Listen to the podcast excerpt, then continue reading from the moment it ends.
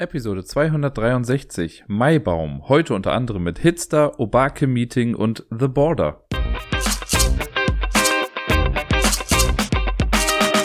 Einen wundervollen 1. Mai wünsche ich euch. Wobei ich könnte mir vorstellen, dass einige von euch die Episode aufgrund des 1. Mai auch erst ein bisschen später hören, weil am 1. Mai ist ja frei für viele. Und deswegen macht man da vielleicht was anderes und hört nicht wie gewohnt irgendwie einen Podcast auf dem Weg zur Arbeit oder so. Wie dem auch sei, einen schönen Tag euch allen, egal was für ein Tag jetzt gerade ist. Letzte Woche habe ich wirklich, wirklich viel spielen können für meine Verhältnisse. Es gab ja auch mal Wochen, wo ich irgendwie nur so drei Solo-Spiele gefühlt irgendwie hier äh, im Podcast hatte. Oder auch mal nur ein Spiel generell. Ich weiß noch, es gab eine Fateful Episode, wo ich nur über Pandemie gesprochen habe, weil ich in dieser einen Woche nur Pandemie gespielt habe. Fand ich die schlechteste Woche. Aber letzte Woche war grandios. 22 Spiele sind es in der Tat geworden. Und da sind viele bekannte Sachen mit dabei. Ich werde jetzt auch nicht super ausführlich über jedes dann irgendwie sprechen. Äh, ich habe jetzt nicht vor, irgendwie die Vier-Stunden-Marke hier zu knacken. Aber ja, so ein bisschen was wird da wahrscheinlich zusammenkommen. Deswegen werde ich auch nicht sagen, das wird eine kurze Episode. Davon gehe ich nämlich nicht aus. Alleine schon, weil dieses Intro einfach arschlang geworden ist und ich anscheinend nicht aufhören kann zu sprechen. Wie dem auch sei. Wir fangen jetzt mal an mit dem ersten Spiel aus der letzten Woche und äh, das ist Magic Rabbit. Das ist ja das äh, nette kleine kooperative Sortierspiel, das ich von Sarai zum Geburtstag geschenkt bekommen habe, von dem ich bis dato dann noch gar nichts wusste. Und ich habe es dann mit Sarai ein paar Mal gespielt. Ich habe es ja vor ein paar Wochen mal mit einer Arbeitskollegin und einer Freundin von ihr äh, einmal oder zweimal gespielt, einmal verloren, einmal gewonnen. Und jetzt habe ich es mitgenommen zu dem Mittwochsspieleabend. Da war nämlich auch Deni dieses Mal mit dabei, was sehr cool war. Und wir haben den ganzen Abend dann in einer Konstellation gespielt mit äh, Deni, meiner einer Elvira und noch eine Freundin von Elvira. Und das erste Spiel war dann Magic Rabbit. Das kannte noch niemand am Tisch. Beziehungsweise doch Deni kannte es schon, aber er meinte, die haben es irgendwie gefühlt beim letzten Mal 40 Minuten lang gespielt und nie gewonnen. Wo ich dann dachte, okay, das erscheint mir irgendwie ein bisschen seltsam, weil Magic Rabbit jetzt gerade in der Anfangsstufe ist nicht das schwierigste Spiel aller Zeiten. Es ist mega lustig und klar, der Zeitdruck ist irgendwie da. Aber so ganz konnte ich es nicht nachvollziehen. Und äh, deswegen war ich so ein bisschen angespannt und dachte schon so, okay, was ist, also vielleicht haben wir es ja irgendwie falsch gespielt, aber nein, wir haben es äh, richtig gemacht und wir haben es auch dann direkt im ersten Anlauf, glaube ich, gewonnen. Also es hat immer versucht ja die Hasen und die Hüte quasi von eins bis neun zu sortieren und hat dann immer drei Möglichkeiten. Das ist so eine, also es gibt eine verdeckte Reihe von Hasen, die ausliegt. Da sind die Zahlen von eins bis neun drauf, aber irgendwie gemischt. Man weiß nicht, wo welcher Hase ist. Da drauf liegen jeweils, oder liegt jeweils ein Hut. Auch die Zahlen von eins bis neun gemischt. Das heißt, es ist nicht zwingend so, dass der Hase mit der eins auch den Hut mit der eins hat. Aber genau das wollen wir am Ende erreichen. Wir wollen, dass alle Hasen von eins bis neun da liegen und die Hüte quasi passend dazu da drauf. Und wenn man dann dran ist, man halt nur so ein paar Aktionen machen. Du kannst entweder einen ganzen Stapel angucken, also drunter gucken und sehen, welcher Hase liegt da. Du kannst zwei Hüte miteinander vertauschen oder ähm, zwei Stapel miteinander vertauschen. Und das ist dann die einzige Möglichkeit, wie sich die Hasen quasi bewegen können. Und das versucht man in zweieinhalb Minuten irgendwie hinzubekommen. Wenn man dann, wenn die Zeit abgelaufen ist oder wenn man sagt, man ist jetzt fertig, dann kontrolliert man einfach ganz schnell, ob das alles geklappt hat. Und wenn ja, hat man Magic Rabbit gewonnen. Das Basisspiel, wie gesagt, ist genau das. Das ist schon ganz einfach, aber es gibt halt ganz coole kleine Zusatz-Challenges, die man noch mit reinnehmen kann. Das fängt sehr sanft an und wird dann so ein bisschen schwieriger. Ich glaube, es gab jetzt in der ganzen Sache, als ich das damals mit Sarai gespielt habe, ich glaube, wir haben irgendwie sechs Partien am Stück gespielt, da gab es dann eine, die wir nicht geschafft hatten und sonst haben wir aber alle hinbekommen. Und ich habe schon Bock, da auch nochmal weiterzumachen, zumal wir jetzt auch noch den äh, Dreier-Umschlag quasi noch gar nicht aufgemacht haben. Vielleicht schaffen wir das ja demnächst nochmal irgendwann, uns daran zu begeben und auch die letzten Challenges beziehungsweise Zaubertricks in Magic Rabbit durchzuführen.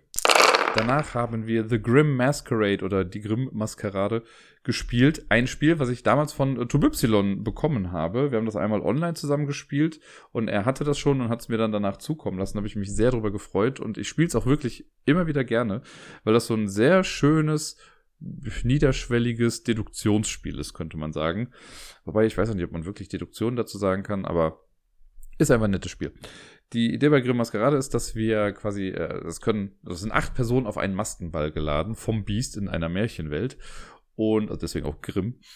Und bei, es wird irgendwie, wenn man reingeht, werden aber alle Identitäten irgendwie vertauscht oder keine Ahnung. Man weiß auf jeden Fall nicht, wer ist wer. Das ist ein bisschen die Ausrede dafür, dass man halt nicht weiß, wer wer ist. Man bekommt zu Beginn eine von acht Charakterkarten zugelost. Das können, glaube ich, das Spiel ist für zwei bis fünf Leute irgendwie, glaube ich, ausgelegt. Ich glaube, mehr können es dann nicht sein. Und am Anfang weiß ich halt, okay, ich bin Hänsel zum Beispiel. Das lege ich dann verdeckt hin. Niemand anderes weiß, dass ich Hänsel bin.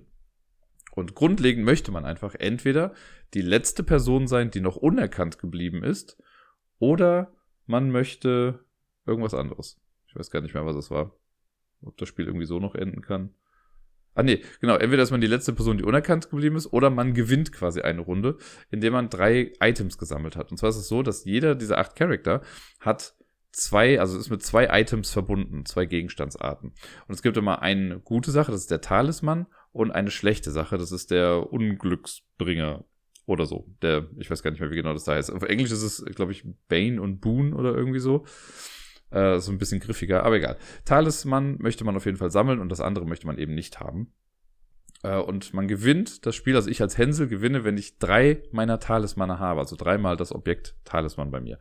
Und das ist für jeden aber anders. Und was für den einen Charakter der Talisman ist, ist für einen anderen auf jeden Fall auch dann dieses, dieses Pech-Objekt. Das ist so eine schöne Wechselwirkung irgendwie. Und es läuft dann so im Spiel ab, das ist ein ganz netter Mechanismus. Wenn ich an der Reihe bin, dann muss ich von einem Gegenstandsdeck eine Karte ziehen. Und die gucke ich mir dann an und ich kann dann entscheiden, entweder behalte ich das selbst, weil vielleicht ist es ja mein Talisman, oder ich darf die Karte auch irgendwem anders schenken und die Person muss sie dann annehmen. Und warum das sinnvoll ist, da komme ich dann gleich zu, das kann ich dann einer anderen Person geben. Und wenn ich das gemacht habe, dann ziehe ich danach noch eine Karte und muss mit der Karte das Gegenteil machen. Das heißt, wenn ich die erste Karte behalten habe, muss ich die zweite Karte weggeben. Wenn ich die erste Karte weggegeben habe, muss ich die zweite Karte behalten. Das ist ganz nett, weil man halt so gucken muss, okay, die Karte könnte ich jetzt behalten, aber wer weiß, vielleicht laufe ich da, also vielleicht gebe ich dann jemandem etwas zum Sieg. Kann ja sein, dass jemand schon zwei Karten von einer Art hat und wenn ich dem jetzt eine zufällige Karte irgendwie dazugebe, dann könnte es sein, dass er gewonnen hat. Alles schon mal vorgekommen. Äh, sind auf jeden Fall so nette kleine Entscheidungen, aber jetzt auch keine weltbewegenden Entscheidungen. Also nicht so riesengroß, dass man jetzt stundenlang drüber nachdenken muss, sondern man guckt kurz weg, das irgendwie kurz ab und dann ist auch eigentlich schon gut. Äh, und wenn man das dann gemacht hat, dann ist im Prinzip eigentlich schon die nächste Person dran. Es können aber halt so ein paar Sachen irgendwie eintreffen. Es kann halt sein, dass ich entweder einer anderen Person oder so eine Karte gebe und die hat dann zwei äh, gleiche Karten oder ich behalte halt eine Karte und habe zwei gleiche. Das kann halt auch sein. Es ist auf jeden Fall so, wenn man vor sich zweimal das gleiche Objekt hat, dann muss man verkünden, ob man die Person ist, die das Objekt als Pechgegenstand hat.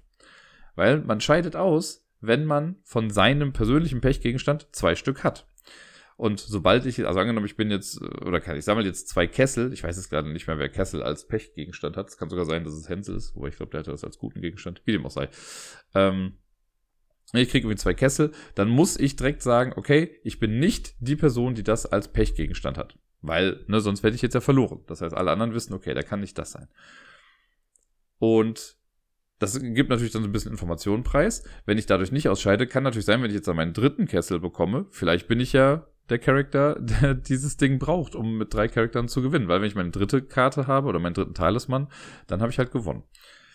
Und genau, das ist halt das, was man eigentlich immer die ganze Zeit überprüfen muss. Jetzt ist aber natürlich so, ist ja quasi ein Nachteil, wenn ich jetzt zwei Karten bekommen habe. Ist ja doof, dass die Leute vielleicht wissen, was ich bin oder was ich nicht bin und können das so nach und nach eingrenzen. Man kriegt einen kleinen Vorteil dadurch, dass man zwei Karten einer Art hat. Man kann nämlich, wenn man an der Reihe ist, auch zwei Karten einer Art weggeben, um eine Aktion durchzuführen. Und es gibt jede Runde immer drei Aktionen. Eine ist immer der Fingerzeig und die anderen beiden wechseln jede Runde durch. Wir spielen insgesamt drei Runden in Grimm Maskerade. Und der Fingerzeig der ist quasi relativ simpel. Man kann zwei Karten weggeben und dann darf ich auf eine, auf einen Mitspieler oder eine Mitspielerin zeigen und kann sagen, du bist der große böse Wolf. Und dann muss die Person sagen, ja oder nein. Wenn ich damit recht habe, kriege ich eine Rose für die Aktion, das sind quasi Siegpunkte in dem Spiel. Dann kriege ich eine Rose dafür, dass ich diese Aktion gemacht habe und ich kriege eine Rose dafür, dass ich diese Person demaskiert habe. Wenn ich allerdings falsch liege, kriegt die Person eine Rose. Aber so oder so hat man ein kleines bisschen mehr Information darüber, was mit dieser Person eigentlich gerade los ist die anderen Aktionen, die man machen kann, wie gesagt, die wechseln immer durch. Das kann dann manchmal sowas sein, wie man darf Karten ziehen, man darf sich verdeckte Rollenkarten angucken, die nicht verteilt wurden. Äh, Karten werden im Uhrzeigersinn weitergegeben. Irgendwie so ein paar Sachen, die halt ein bisschen entweder Chaos mit reinbringen oder mehr Informationen ins Spiel bringen. Und das macht man dann ein paar Mal und irgendwann wird es halt so sein, dass mehr und mehr Charaktere irgendwie raus sind. Wenn man aus der Runde ausscheidet, so, dann macht man halt so gesehen erstmal nicht mehr mit, aber man ist nicht ganz raus, weil man kann immer noch seine eigenen Handkarten dann an andere weitergeben, um die vielleicht schneller rauszuhauen. Und immer wenn man selber dafür gesorgt hat, dass eine andere Person ihre Identität aufdecken muss, bekommt man auch eine Rose. Wenn man eine Runde gewinnt, wie gesagt, durch entweder letzte Person, also Last Man oder Last Woman Standing zu sein, oder durch drei Talismane, wenn man das schafft, dann kriegt man die Rundenrose, so nenne ich es mal. Da gibt es halt drei Stück von. Wir spielen drei Runden. In der ersten Runde, wenn man das gewinnt, dann ist dieses Token eine Rose wert. In der zweiten Runde ist es drei wert. In der dritten Runde sogar schon fünf. Und das kann also noch mal ein bisschen dazu führen, dass man vielleicht vorher gar nicht so gut war, aber durch das Ding in der letzten Runde dann total gut auf einmal noch abschneidet. Bei uns war es jetzt so, ich, also ich kannte das Spiel schon, vielleicht liegt es auch daran, ich weiß nicht, dass ich einen kleinen Vorteil habe, aber ich habe gefühlt, glaube ich, jede Runde gewonnen. Und am Ende stand es, glaube ich, 12 zu 2 zu 1 zu 0 oder irgendwie so. Äh, es war ziemlich vernichtend, das Ganze. Trotzdem hat es irgendwie Spaß gemacht. Und es war so, also es sieht halt auch unfassbar gut aus. Und es kam auch jemand mal irgendwie noch vorbei und hat drauf geguckt und hat dann noch gesagt, oh, das sieht echt schön aus. Und dem musste ich jetzt quasi versprechen, wenn ich das nächste Mal äh, dahin komme zu diesem Spieleabend, dann werde ich das vorher auf dem Discord posten, dass ich dahin komme und dann werde ich das Spiel dann auch mitbringen, damit er dann auch weiß, dass das dann nochmal spielen kann. Wie gesagt, man kann es ja mit mehr Leuten spielen. Es gibt so ein paar Sonderregeln, wenn man es irgendwie zu zweit macht. Das habe ich noch nie ausprobiert. Ich würde so sagen, vier, fünf Leute ist perfekt dafür also viel mehr Zwischenspielraum gibt es jetzt auch nicht mehr dafür. Es gäbe noch drei Leute. Aber ich glaube, so zu viert, so wie wir es gespielt haben, war es eigentlich ganz nett. Das geht relativ flott. Man spielt vielleicht, weiß ich nicht, 30, 45 Minuten oder so, wenn alle das Spiel dann auch verstanden haben. Äh, und das finde ich für so ein, ja, schönes, nettes, kleines, in Anführungszeichen Deduktionsspiel echt total gut. Beim nächsten Spiel hat es mich quasi selbst ein bisschen gewundert, dass es jetzt so lange gedauert hat, bis ich es gespielt habe. Und mit so lange meine ich ein Jahr oder so. Es ist jetzt, glaube ich, letztes Jahr rausgekommen. Und äh, es handelt sich um Hitster. Hitster ist im Prinzip, wenn man es runterbricht, Anno Domini mit Liedern. Wir müssen, also wir hören Lieder und müssen die in einen Zeitstrahl einsortieren. Nur der Unterschied zu Anno Domini ist, dass wir nicht einen gemeinschaftlichen Zeitstrahl in der Mitte haben, sondern jeder hat seinen eigenen. Jeder bekommt zu Beginn eine Karte. Auf dieser Karte steht eine Jahreszahl drauf und ein Song, wobei der Song bei der Startkarte quasi egal ist. Und wenn ich an der Reihe bin, dann äh, scanne ich mit der App von Hitstar quasi die oberste Karte. Die haben auf der Rückseite alle QR-Codes. Und dann wird über Spotify ein Lied abgespielt. Und die Hauptaufgabe ist es, dieses Lied zeitlich jetzt richtig in den Zeitstrahl einzusortieren. Das heißt, ich kann dann, ne, wenn ich jetzt eine Karte nur da liegen habe, angenommen, da steht das Jahr 2000 drauf und es kommt irgendein so alter Oldie, alter Oldie ist ein schöner Pleonasmus, ähm, dann weiß ich, okay, das wird vor 2000 gewesen sein, also lege ich das links von der Karte hin. Und dann wird theoretisch, könnte man sagen, gut, dann wird jetzt aufgedeckt und es wird überprüft, ob das stimmt oder nicht. Wenn es stimmt, bleibt die Karte liegen, wenn nicht, kommt die Karte raus. Man gewinnt das Spiel, wenn man es schafft, zehn Karten vor sich liegen zu haben. Das ist erstmal ganz grob das Spiel, ne? dann ist danach die nächste Person dran und macht das gleich noch. Aber es gibt noch ein paar Sachen, die das noch ein bisschen äh, spannender machen, weil nur jetzt irgendwie Lieder einzusortieren oder halt die Jahreszahlen rauszufinden, ist vielleicht nicht so spannend. Deswegen kann man auch einen Bonus oder einen Hitster-Punkt bekommen. Das sind so kleine Chips, die man hat oder eben kriegen kann. Und wenn das Song, äh, das Song, wenn das Lied läuft und man kann Titel und Interpreten richtig benennen, dann bekommt man noch so einen zusätzlichen Chip davon. Wofür das gut ist, da komme ich dann gleich zu. Aber das heißt, man ist, also man will nicht nur die Jahreszahl rausbekommen, sondern auch überlegt halt nochmal, okay, wie heißt das da nochmal, wer war das da nochmal? So. Das ist schon mal ganz nett. Und vor allen Dingen ist das auch cool, weil alle raten ja irgendwie gleichzeitig, auch wenn nur eine Person dran ist. Und man wird so gar nicht unter Druck gesetzt, wenn man selber voll auf dem Schlauch steht und alle anderen sagen, ist doch total einfach. Äh, oder ich hab's schon raus. Und dann, äh, genau. Das ist noch eine Sache, um diese Chips zu bekommen. Diese Chips sind jetzt für Folgendes da. Man kann nämlich entweder einfach für drei Chips, egal wann im Spiel, kann man sich eine Karte dazu kaufen. Ne? Man deckt einfach eine Karte auf und sortiert die direkt richtig ein. Das heißt, wenn ich irgendwie drei Chips habe und ich habe schon neun Karten, habe ich quasi gewonnen, weil dann kann ich mir für die drei Chips einfach noch die zehnte Karte dazu kaufen und habe das ganze Ding nach Hause gefahren. Man kann aber auch, wenn jemand anderes dran ist, und jemand anderes muss quasi dann, also bevor irgendwie die Karte aufgedeckt wird, wird nur gesagt, okay, ich sortiere das hier ein, das zeigt man dann an. Und die anderen haben dann noch schnell die Chance, irgendwie zu klugscheißen quasi und können diese Hitster-Chips auf die Stellen legen, wo sie eigentlich denken, wo es richtig hingehört. Ne? Wenn man jetzt irgendwie sagt, nee, das muss eigentlich zwei Jahre nach vorne oder wie auch immer, sage ich, das kommt da dahin. Und wenn dann aufgelöst wird, dann wird geguckt, wer hat recht. Wenn die Person das selbst richtig einsortiert hat, so dann bleibt es einfach da liegen und die ganzen Hits der Chips sind weg. Wenn ich jetzt aber gesagt habe, zum Beispiel, nee, das kommt bei dir an Stelle XY und es stellt sich raus, es ist Stelle XY, dann bekomme ich die Karte. Das ist halt ganz cool. Da kann man halt so ein bisschen gamblen und man wartet dann auch wie so ein Geier darauf, irgendwie bei den anderen zu gucken, so, okay, sortier es irgendwie ein. Ich weiß ganz genau, wo es hinkommt, so und da geht es auch, glaube ich, come, äh, wie heißt das hier? First come, first serve. Ähm, Glaube ich zumindest so. Wer zuerst seinen Hitster-Chip dann auf eine Lücke legt oder so, der kriegt's dann auch. Ich weiß nicht, was sonst wäre, wenn jetzt mehrere das da hinlegen würden. Aber das macht das Ganze noch ein bisschen spannend und man ist halt auch in den Zügen der anderen Mitspielenden sehr involviert bei der Sache. Im Prinzip ist das schon alles, was man zu Hitster sagen kann. Ne? Es ist halt ein, also wie gesagt, ein Musikspiel. Man sollte sich ein bisschen in der Musikwelt auskennen. Deswegen weiß ich halt auch schon, es gibt Menschen, mit denen kann ich das, also würde ich das nicht spielen können. Ich finde es jetzt so ganz cool. Und ich weiß, mit denen könnte ich das spielen. Jetzt in der Truppe war es ja auch irgendwie ganz cool. Und es ist bestimmt auch spannend, das mit noch mehr Menschen aus unterschiedlichen Altersklassen zu spielen, um mal so zu gucken, okay, dann haben die vielleicht von den 60ern bis 80ern vielleicht voll den Vorteil und so. Dafür sind wir dann halt so von den 90ern bis 2010ern irgendwie ganz gut dabei. Sehr variabel das Ganze. Und manchmal kann man, kann man sich so Sachen erschließen, weil die Songs, das ist auch eine gute Auswahl, würde ich sagen. Es gab ein paar Songs, die habe ich noch nie in meinem Leben gehört. Aber man kann es trotzdem fort. Man hört ja allein schon an der ja, Qualität der Instrumente und Aufnahmequalität und was weiß ich nicht was, merkt man ja, okay, das ist ein Lied aus den 70ern, ne, auch hier, guck mal, das ist irgendwie ein bisschen Elektro, Synthie-Pop und sonst was. Äh, oder man hört ja auch so moderne Sachen dann irgendwie raus. Das kann man schon ein bisschen benutzen. Und deswegen finde ich das sehr, sehr cool, das Spiel. Das macht schon Spaß. Ich weiß allerdings nicht, ob ich mir das jetzt selbst holen würde, weil ich nicht weiß, wie oft sie auf den Tisch kommt. Ich habe ja zum Beispiel im Vergleich, ich habe ja Soundjack hier, was auch so ein Musikspiel ist, mit noch ein paar mehr anderen Sachen irgendwie mit dabei. Und ich glaube, das finde ich für mich persönlich, für meine, für meine Spielrunden noch so ein bisschen besser. Heißt aber nicht, dass Hitzer schlecht ist. Der einzige, also ein Kritikpunkt, in Anführungszeichen Kritikpunkt, weil ich noch so Sachen in Grafik und so ist jetzt mal alles relativ egal und ich habe die App jetzt auch nicht selber bedient, aber das mit dem QR-Code lesen, das hat alles schon sehr gut funktioniert, muss ich sagen. Was ich aber schade finde ist, und ich glaube, das ist ein bisschen konträr gegenüber dem, was, was andere vielleicht denken würden. Man braucht halt Spotify dafür. Ich selbst bin jetzt kein Spotify-Nutzer. Äh, ich könnte jetzt aber, also ich habe Spotify quasi auch hier, man kann es ja auch gratis sozusagen nutzen. Und wenn ich jetzt ähm, Hitster spielen würde und das mit meinem Spotify verbinde, dann kriegt man halt immer nur irgendwie so 30 Sekunden Ausschnitte oder sowas von dem jeweiligen Lied zu hören. Wenn du Spotify Premium hast, kannst du dir das ganze Lied anhören. Und das finde ich schlecht ich finde es nicht cool, dass man sich das ganze Lied anhören kann. Das hatten wir halt stellenweise, dass du dann gedacht hast, also ich habe dann auch gedacht, ich habe es ja dann genutzt natürlich auch, so von wegen, ja gut, ich warte jetzt einfach mal ab, bis der Refrain kommt, da wird der Titel wenigstens schon mal genannt, so, ne? Also im besten Fall. Es gibt auch viele Lieder, bei denen das nicht der Fall ist, aber ich dachte mir, ja gut, warte es einfach mal ein bisschen ab. Und es gibt jetzt auch nicht großartig, glaube ich, eine Regel, die dagegen spricht, das zu tun. Wenn du jetzt aber halt, wie gesagt, nicht Premium hast, dann hörst du 30 Sekunden. Und das finde ich eigentlich besser. Weil, und da muss ich auch sagen, da bin ich ein bisschen biased, weil das erinnert mich halt sehr an das Pubquiz, das ich ja mache. Weil da gibt's ja auch immer eine Musikrunde und da gibt's auch am Ende immer 20 Sekunden Ausschnitte aus Liedern, die man sich dann eben anhört. Und nicht das ganze Lied. So, weiß ich nicht, ne? Wenn man sich das ganze Lied anhört, hat man einfach zu viele Chancen und ich glaube, dann ist es für einige Menschen dann doch zu einfach. Und dann wirklich auf so einen Ausschnitt begrenzt zu sein, finde ich eigentlich besser. Deswegen finde ich es schade, dass man dadurch Vorteile hat, wenn man Spotify Premium hat. Ich meine, den Vorteil haben dann alle innerhalb einer Runde. Von daher ist das quasi egal. Aber ich glaube, ich fände es generell einfach spannender, wenn man nicht sich das ganze Lied anhören kann. Das ist so der einzige Kritikpunkt, sag ich mal, den es dazu gibt. Wenn ich noch einen jetzt aus den Fingern saugen müsste, dann wäre es, dass eine der, die nächste Erweiterung einfach eine Schlagererweiterung ist, weil what the fuck, was ist da kaputt?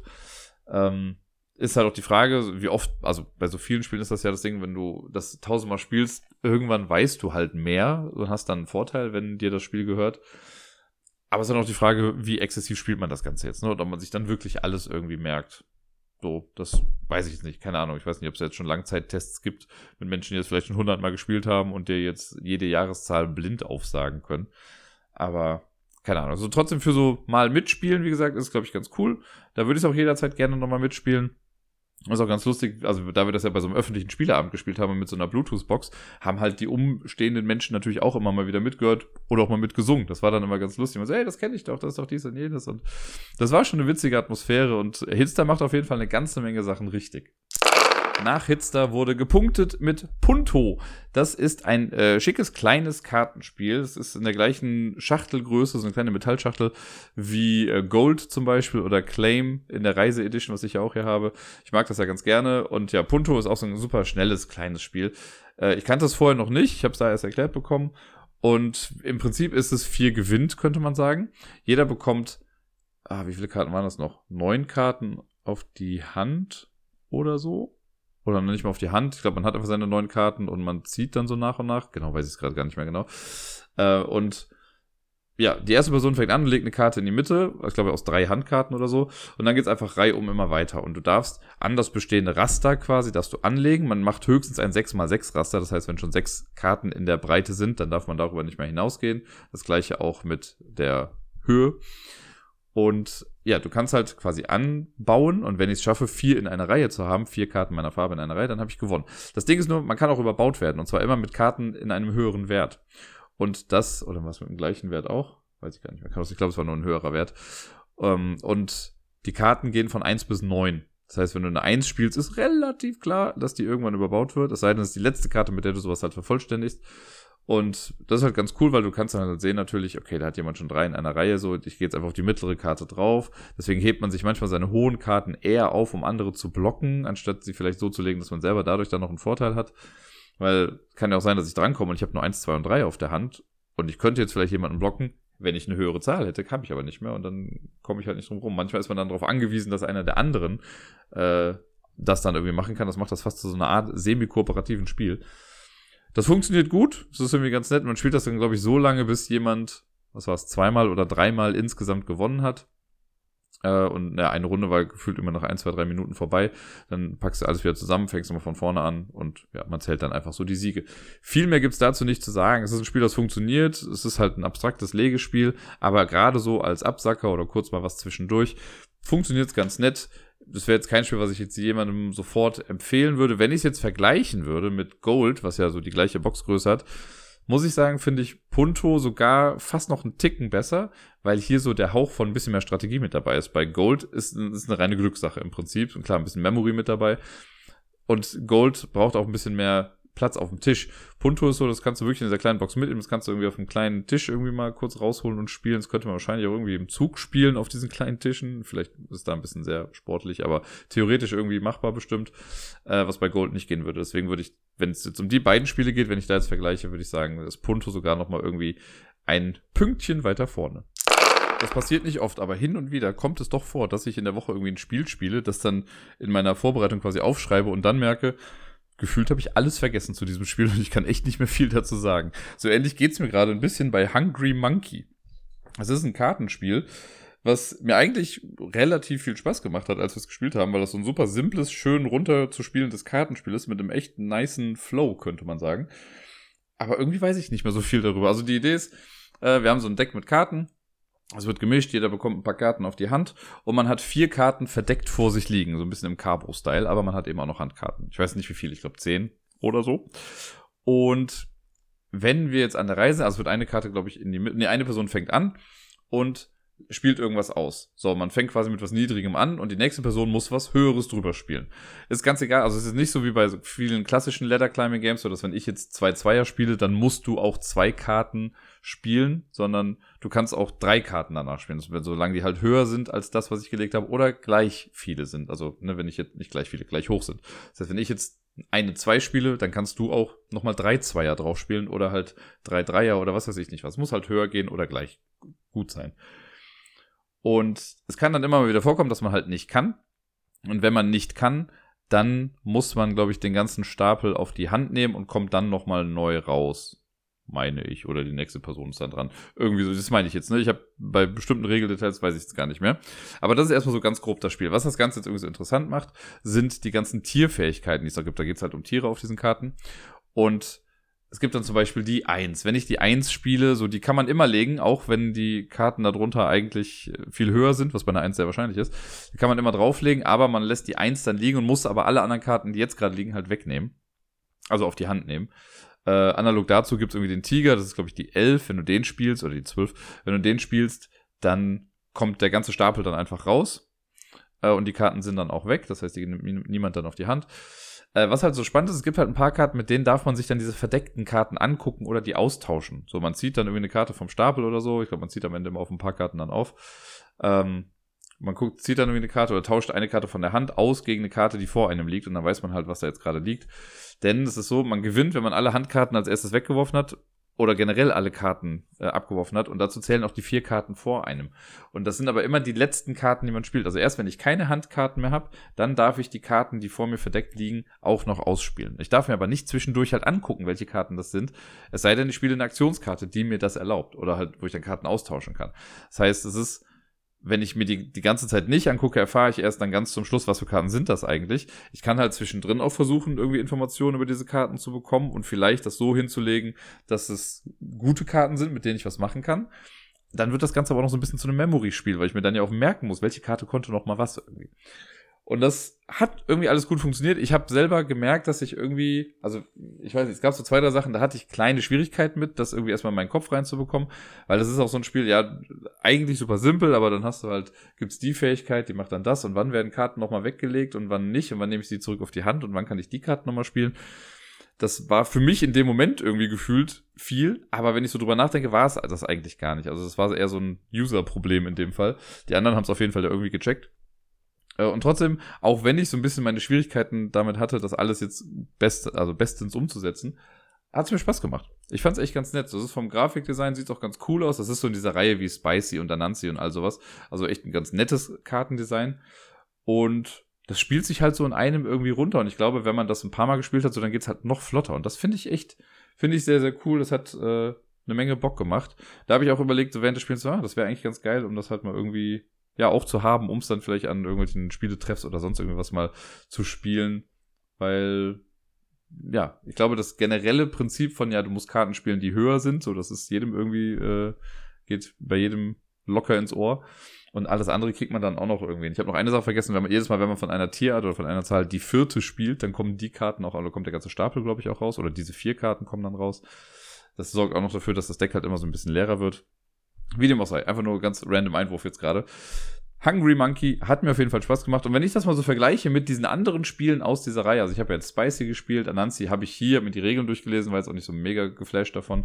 Ich muss mal überlegen, ob ich noch ein anderes davon gespielt habe, von diesen Goldrand-Spielen, so nenne ich es jetzt mal, aber ich glaube nicht. Aber Hungry Monkey hat mir von denen bisher definitiv am besten gefallen. Es ging weiter mit Savanac Forest. Das Spiel habe ich ja neulich erstmal vorgestellt, deswegen werde ich das hier ein bisschen kürzer halten. Das ist dieses Spiel mit den Waldwegen, die wir äh, quasi aus einer Auslage uns immer nehmen und die in ein 4x4-Raster dann anpuzzeln und wir versuchen diese Tiere dann bestmöglich irgendwie anzulegen, damit die auf ihrem Waldweg dann die Fundstücke bekommen, mit denen sie dann Punkte machen können. Äh, ein sehr süßes, kleines Spiel, echt nicht großartig anstrengend und ich habe es direkt zweimal spielen können jetzt in der letzten Woche, nämlich einmal am Mittwoch bei dem Spieleabend und am Wochenende auch nochmal. Da war ich äh, mit Sarai oder bei Sarai in der Gemeinde auf so einem Playdate, der da immer wieder stattfindet. Da habe ich auch schon mal von erzählt. Und da haben wir das auch einmal gespielt. Beide Male in Vierer-Konstellation. Äh, und beide Male hat es wieder Spaß gemacht, auch wenn ich beide Male nicht gewonnen habe. Das letzte Spiel am Mittwochsspieleabend war dann äh, als Absacker Geistesblitz, ein Reaktionsspiel. Ich habe Geistesblitz, glaube ich, bisher nur einmal gespielt und zwar in dem Jahr, in dem es, glaube ich, rausgekommen ist. Da habe ich das mit Deni ich glaube sogar auf dem Boden bei der Spielemesse oder so gespielt. Da haben wir uns irgendwo hingesetzt und haben das da dann einfach gespielt. Und ich weiß nur, dass ich auch echt lustig fand, aber seitdem habe ich es irgendwie nicht mehr gespielt. Und äh, Elvira hatte das mit dabei und das haben wir dann am Ende nochmal ausprobiert und ich bin mit Ach und Krach untergegangen. Ähm, und die anderen beiden habe ich einfach fertig gemacht. Ich habe echt auch ein bisschen. Also vielleicht war ich auch einfach müde. Vielleicht lag es daran. Aber ich habe es echt nicht so hinbekommen, da schnell zu sein. Die Idee bei Geistesblitz ist nämlich, also ich mag das total, das kann ich nochmal dazu sagen. Ich finde es super und das ist so ein Spiel, das könnte ich mir auch selbst holen, weil ich es einfach sehr mag. Es gibt in Geistesblitz fünf Gegenstände. Es gibt ein, jetzt mal gucken, ob ich sie zusammenbekomme. Es gibt ein blaues Buch, einen roten Sessel, einen weißen Geist, eine graue Maus und eine grüne Flasche. Das sind die fünf Gegenstände, die es gibt. Behaupte ich jetzt einfach mal so. Und ja doch, sind fünf Stück. Und es gibt ein Deck aus Karten. Mehr gibt's in dem Spiel erstmal nicht. Dann werden die Karten gemischt und dann wird nach und nach immer quasi eine Karte aufgedeckt. Immer wenn eine Karte aufgedeckt wird, guckt man sich an, was ist da drauf. Und dann muss man ganz schnell denken. Denn es können quasi zwei Sachen eintreten. Auf jeder Karte sind immer zwei Objekte drauf, die aber nicht zwingend die Originalfarbe haben von dem Objekt, das auf dem Tisch steht. Das heißt, es kann sein, du deckst eine Karte auf und da ist eine rote Maus und ein blauer Geist. Äh, gibt das gerade Sinn? Rote Maus und blauer Geist? Ja, sollte theoretisch klappen. Wenn das aufgedeckt wird, rote Maus, blauer Geist, müsste man nach der grünen Flasche greifen. Denn davon ist nichts da. Glaube ich, wenn ich mich jetzt nicht alles täuscht. Aber ich meine, das ist so. Habe ich eben schon mal gesagt. Ne? Ich, es ist schon spät für mich, Leute. Ähm, aber ja, das ist so, weil die, das, die Maus ist raus, der Geist ist raus, die Farbe blau ist raus, damit ist das Buch raus und die Farbe rot ist raus, das ist der Sessel. Also bleibt nur noch die grüne Flasche. Das ist quasi die Denkart, die man da quasi machen muss oder manchmal machen muss. Wenn das, also die Karte wird aufgedeckt und dann muss man auch schnell nach dem Objekt in der Mitte greifen. Wer das dann zuerst hat und das richtig ist, der bekommt dann die Karte. Wer am Ende die meisten Karten hat, gewinnt. Es gibt aber auch Karten, da ist dann einfach ein Objekt drauf, das hat dann die richtige Farbe. Also es kann sein, dass dann da irgendwie zwar eine, eine blaue Flasche ist, aber der weiße Geist. Und wenn das passiert, dann muss man den weißen Geist greifen. Also man kann sich nicht sicher sein, dass man immer nur das Fehlende quasi rausfiltern muss. Nein, manchmal muss man auch einfach sehen, ach guck mal, das gibt's doch in der Farbe. Und dann greift man schnell danach. Und das hat bei mir nicht ganz so gut funktioniert. Also Deni und Elvira haben da, die haben vorgelegt. So, ich glaube, am Ende war es gefühlt irgendwie 20, 20, 5 von den Punkten. Ich könnte jetzt nachgucken, habe ich keine Lust zu, aber das ist im Prinzip das ganze Spiel. Wenn man halt keinen Bock hat auf solche Denkspiele irgendwie, dann ist man, also sollte man das lassen. Aber ich mag so Reaktionsspiele und gerade auch mit Kindern ist das ganz cool, glaube ich. Deswegen, vielleicht hole ich das auch einfach mal irgendwann für die Arbeit und kann das da nochmal so ein bisschen trainieren. Bei Korea Board Games testen wir auch immer mal wieder so ein paar ältere Spiele, einfach um zu gucken, ob man die nicht vielleicht ein bisschen in die Moderne heben kann oder so. Und ein Spiel, das wir getestet haben, war Polterfass. Das ist, glaube ich, wenn ich mich nicht täusche, bei Zoch äh, erschienen damals, glaube ich. Und es ist ein, ja, auf eine Art und Weise ein Würfelspiel, aber man würfelt nicht mit Würfeln, sondern mit Fässern. Das sind so kleine Holzfässer, die man hat. Und die sind halt quasi oben und unten flach. Da sind dann Zahlen drauf gedruckt oder Symbole. Äh, und man hat einen Würfelbecher, jeder bekommt so einen kleinen Bierdeckel. Das hätte wahrscheinlich auch gereicht, wenn man einen Bierdeckel gehabt hätte, aber gut, so bekommt jeder einen. Und äh, man spielt quasi so lange, bis eine Person es schafft, 75 Punkte zu bekommen. Und ansonsten, dann es geht quasi immer Reihe um. Wer zuerst 75 Punkte hat, gewinnt das Ganze. Die Idee ist dann wie folgt. Eine Person hat die Fässer äh, und ist damit Gastwirt, Innkeeper und man äh, nimmt dann alle Fässer, schmeißt die in den Würfelbecher rein, in den Fassbecher rein, äh, schüttelt die dann, packt die auf seinen Bierdeckel und hebt dann hoch. Und dann muss man gucken, welche Fässer stehen gerade aufrecht. Weil es kann ja auch sein, dass sie auf der Seite liegen. Die nimmt man dann zur Seite und dann guckt man erstmal, okay, man hat jetzt irgendwie eine 5, eine 6 und eine 2 hat man gerade aufrecht stehen. Die legt man dann zur Seite. Und dann müssen alle anderen, müssen quasi sagen, wie viele Getränke sie jetzt ordern möchten von dem Gastwirt oder der Gastwirtin. Das macht man mit Handkarten. Man hat Karten im Wert von 0 bis 7 auf der Hand und man darf eine oder zwei Karten ausspielen. Da kann man sich frei aussuchen, was. Ne? Wenn ich jetzt irgendwie sehe, was habe ich gesagt, 5, 6 und 2 liegt da irgendwie. Das sind dann insgesamt also 13. Wir haben jetzt zu dritt gespielt. Ja, gut, wer weiß, ob ich da so viel bekomme. Ich sag mal, ich möchte 6 haben. Lege ich eine Karte hin, verdeckt 6. Die andere Person macht, legt vielleicht zwei Karten hin, aber ich weiß nicht, was sie da liegen hat. Wenn das dann geschehen ist, dann darf der Gastwirt oder die Gastwirtin quasi entscheiden, höre ich auf oder mache ich weiter. Wenn sie sagt, hört auf, ist okay. Dann hat sie quasi 13 Punkte erwürfelt diese Runde. Dann werden unsere Karten aber aufgedeckt. Und angenommen, ich habe jetzt 6 gemacht und die andere hat gesagt, sie will nur 3 haben, also vielleicht eine 1 und eine 2 hingelegt und wollte aber nur verwirren. Dann sind das insgesamt 9, wenn ich jetzt richtig gerechnet habe. Und das wird quasi von der Gesamtsumme abgezogen. Und das sind dann die Punkte, die äh, der Gastwirt oder die Gastwirtin bekommt.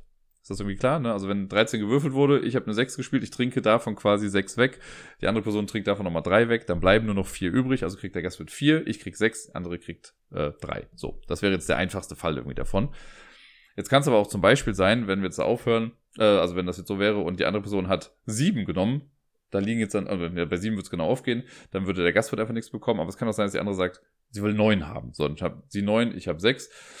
Dann ist es so, dass der Gastwirt oder die Gastwirtin bekommt, glaube ich, einfach das, was gewürfelt wurde.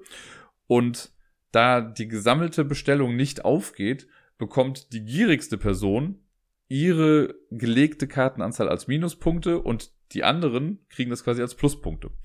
Das ist so ein bisschen counterintuitive irgendwie so ein bisschen und da gibt es thematisch wenig Sinn, aber alles in allem kann man, also ist bei uns, glaube ich, einmal vorgekommen in der ersten oder zweiten Runde, danach dann auch nie wieder. Ähm, Genau, das kann passieren. Es kann aber natürlich auch sein, dass der Gastwirt oder die Gastwirtin sagt, ich würfel noch weiter. Dann nimmt man alle verbliebenen Fässer, packt die wieder rein, die, die halt stehen, die stehen dann auch schon, und dann muss man wieder würfeln, hinlegen und gucken, was stehen bleibt. Jetzt kann es aber natürlich sein, dass dann Fässer umkippen oder dass gar keine Fässer stehen. Dann ist äh, auch ein Fehler und alle anderen bekommen das, was bisher gewürfelt wurde. Wenn da noch was steht, dann kann man halt weitermachen. Und es gibt zusätzlich zu den Zahlenfässern gibt es noch zwei Bonusfässer, die auf der einen Seite dann die Aktion haben, ein Fass verdoppeln oder ein Fass wegstreichen. Und das kann man halt auch erstmal stehen lassen und so ein bisschen gamblen und gucken, okay, ähm, wenn ich jetzt eine 8 gewürfelt habe und eine 3, dann könnte ich sagen, gut, ich verdoppel die 8 und habe dann auf einmal schon 19 insgesamt, aber ich könnte die 3 auch canceln vielleicht, so, dann sind es nur 16, dann die anderen wissen dann nicht ganz genau, was jetzt eigentlich genau äh, da ausgegeben wird. Und so sammelt man Runde für Runde auf jeden Fall dann Punkte. Und wer zuerst 75 hat, gewinnt das Ganze. Das ist ein Spiel, das funktioniert. Das hat irgendwie so einen quirky Character. Das ist halt ein super Gimmick-Ding mit diesen Fässern, mit denen dann man würfelt. Äh, ich weiß jetzt nicht, wie es genau ist, wenn man mit noch mehr Leuten spielt. Zu dritt war es jetzt eine ganz nette Dynamik, die wir hatten, aber auch so ein bisschen vorhersehbar dann stellenweise. Weil irgendwann hatten wir raus, so, ja, okay, du wirst da nicht nochmal würfeln. Und mehr als dreimal hat auch niemand gewürfelt bei uns. Also ich glaube, dreimal war das höchste der Gefühle. Weil sobald du nur noch, weiß nicht, drei, vier Fässer hast, bleiben die einfach nicht mehr wirklich stehen, wenn du sie auf den Becher haust. Also wir haben es dann einmal ausprobiert, irgendwann hat es mal geklappt, glaube ich, mit drei Fässern. Aber du brauchst die halt schon, damit die sich in diesem Würfelbecher so ein bisschen aneinander reiben, um sich dann halt eben aufzustellen. Das wäre jetzt auch ein Spiel, was ich niemandem großartig empfehlen würde. Wenn es irgendwo liegen würde und jemand sagen würde, Dirk, spielst du mit, dann würde ich sagen, klar, mache ich gerne. So ein bisschen gimmickmäßig, aber es ist unfassbar viel ja, Bookkeeping im Prinzip, weil du musst einfach echt viel rechnen. Ne? Du, also es fängt schon damit an, so es wird gewürfelt, du guckst, okay, welche Fässer stehen. Das musst du zusammenrechnen. Dann müssen die anderen ihre Karten, also müssen dann für sich rechnen, okay, wenn ich den Teil nehme und die anderen machen das, das könnte irgendwie alles aufgehen. Dann wird eventuell aber nochmal weiter gewürfelt, eventuell werden dann auch nochmal Fässer verdoppelt oder abgezogen. Selbst wenn das dann alles fertig ist, dann wird aufgedeckt, wie ist es nochmal, okay, das ist die Gesamtsumme, das ist die Gesamtsumme der Bestellungen, das bleibt für den übrig, der kriegt das, ach nee, das ist zu viel, deswegen wird das jetzt weggenommen, der kriegt nur das, was da steht, der kriegt das als Minuspunkte, der als Pluspunkte. Das sind so super viele kleinteilige Sachen irgendwie, die den Spielfluss ein bisschen unterbinden, weil das eigentliche, der Spaß ist ja, würfeln, hinlegen und gucken, was dann so passiert und dann die Karten machen und dieses Push-Your-Luck-Ding. Aber ich habe das Gefühl, dass das ganze Aufschreiben und Ausrechnen der Punkte manchmal genauso lange gedauert hat in einer Phase quasi wie das Würfeln und so. Und das fand ich dann nicht ganz so gut gebalanced vom Spielspaß her. Weiter geht's mit Obake Meeting. Das ist ein Spiel, das, glaube ich, letztes Jahr auf der Spielemesse erschienen ist und das wurde mir da auch schon mal in Anführungszeichen empfohlen. Und jetzt habe ich es auch mal für Korea Board Games quasi mitgetestet. Ich hatte mir die Regeln durchgelesen, schon vor einiger Zeit. Äh, und jetzt haben wir es dann mal gespielt. Und ich muss aber auch dazu sagen, wir haben es nicht zu Ende gespielt. Man spielt eigentlich, bis jemand acht Punkte hat. Wir haben aber nach zwei Durchgängen, als ich dann, glaube ich, vier Punkte hatte oder so, haben wir dann gesagt, ja, gut, wir haben es verstanden und irgendwie ist es nicht ganz so geil, wie man, wie wir vielleicht dachten. Äh, die Idee ist relativ simpel. Man kann so verschiedene Versionen spielen. Wir haben es jetzt in der einfachsten gespielt. Da hat man zwei verschiedene Geisterarten. Also die Idee ist, es gibt quasi Geister in der Stadt und wir machen so eine Art, ja, noch nicht mal Stichkartenspiel, das kann man auch nicht sagen. Man versucht einfach bestmöglich Karten zu spielen, um Punkte zu machen. So, das kann man sagen. In der Version, die wir gespielt haben, ist es so, jeder hat eine Kartenhand von, ich glaube, fünf Karten oder so. Und man muss zunächst erstmal gucken, habe ich doppelte Zahlen auf der Hand. Wenn das so ist, dann muss ich also alles ablegen, sodass ich nur noch eine dieser Zahlen auf der Hand habe und ziehe dann nochmal nach. Wenn dann nochmal doppelte Zahlen da sind, dann behalte ich die aber auf der Hand. Und ähm, in der Version, die wir hatten, haben wir halt zwei verschiedene Geistertypen gehabt. Wir hatten die Nox, so hießen also Knopf, äh, hier klopfen, oder die Loner, die äh, Einzelgänger. Und der Ablauf ist dann wie folgt: so, man macht erst das mit dem Kartenlegen und die dann hinlegen. Die heißen dann Early Obake, das sind die, die halt schon irgendwie unterwegs sind. Dann wird so eine Karte aufgedeckt, da kann eine Zahl von 1 bis 5 draufstehen. Und ja, da kommt im Prinzip die Meetingphase, in der wir die Augen schließen und man soll dann unterm Tisch klopfen oder Klopfzeichen geben, also nicht kooperativ, ähm, um den anderen zu vermitteln, wo oder was ich jetzt gleich spielen werde. Was schon seltsam klingt. Das heißt, ne, wenn ich jetzt irgendwie auf meinen Karten sehe, okay, ja, ich möchte, ich habe vielleicht eine 3 oder so und der Hotspot ist eine 3, also die aufgedeckte Zahl von 1 bis 5 ist eine 3 und keine Ahnung, ja, also ich komme gleich zum Scoring, aber äh, ne, das könnte wie passen, so, dann klopfe ich halt dreimal unterm Tisch. Aber vielleicht will ich auch gar nicht, dass sie hängen deswegen klopfe ich vielleicht nur einmal, damit ihr denkt, ich gehe zu eins. Aber vielleicht klopft jemand anderes dreimal ganz schnell und man denkt, das wäre jetzt nur einmal gewesen und keine Ahnung. Man klopft. Und wenn dann 20 Sekunden rum sind, was macht man 20 Sekunden lang, dann macht man die Augen auf, jeder spielt eine Karte verdeckt hin, die deckt man dann auf und dann wird geguckt, was passiert. Und dann macht man halt das Scoring. Und ja, das Scoring ist dann in dem Fall jetzt gewesen, wenn du einen, also einen Klopfer gespielt hast. Der Klopfer kriegt irgendwie einen Punkt, wenn er am Hotspot gespielt wurde, also wenn die Zahl davon übereinstimmt und kriegt nochmal einen Punkt extra, wenn er an dem Platz ist mit den meisten anderen Geistern gerade. Also wenn, keine Ahnung, wenn ich die drei gespielt habe und es war so ein Knock äh, und da sind noch fünf andere gefühlt oder so und in den anderen, die anderen Zahlen sind nicht so oft da, dann kriegt er dafür auch nochmal irgendwie einen extra Punkt, weil die halt super social sind, diese Geister. Bei den Lonern ist es so, die kriegen wir per se, glaube ich, schon mal zwei Punkte, wenn die an einem Ort sind, wo sie alleine sind. Irgendwie, glaube ich. Dafür kriegen aber die anderen Geister einen Pluspunkt, wenn sie an einem Ort mit einem Loner sind. Ähm, ja, genau kriege ich es jetzt schon gar nicht mehr raus. Aber es ist relativ simples Scoring jetzt auf jeden Fall gewesen. Und theoretisch gibt es noch drei andere Geistertypen, die dann auch nochmal irgendwie anders Punkte machen. Das haben wir aber komplett rausgelassen. Weil es ist relativ schnell klar geworden, okay, dieses Hauptgimmick des Spiels ist einfach, soll dieses Klopfen sein. Und ich weiß nicht, das ist halt so ein bisschen sinnlos im Prinzip. Die Idee ist ja wahrscheinlich, dass man die Leute vielleicht ein bisschen in die Irre führt und das nur durch Klopfen macht und ja, wir sind Geister und klopfen irgendwo gegen. Aber es würde, das Spiel würde sich absolut nicht ändern, wenn wir, nachdem wir irgendwie diese Early Obake-Sache und sowas gemacht haben, anstatt des Klopfens einfach miteinander reden und ich sage dann, also ich werde jetzt gleich zur 3 spielen. Nichts anderes ist das. Weil warum sonst sollte ich dreimal auf den Tisch klopfen, wenn ich nicht bei der 3 spielen würde oder jemandem sagen möchte, dass ich bei der 3 spiele, auch wenn ich es danach nicht tue. Das kann ich auch sagen.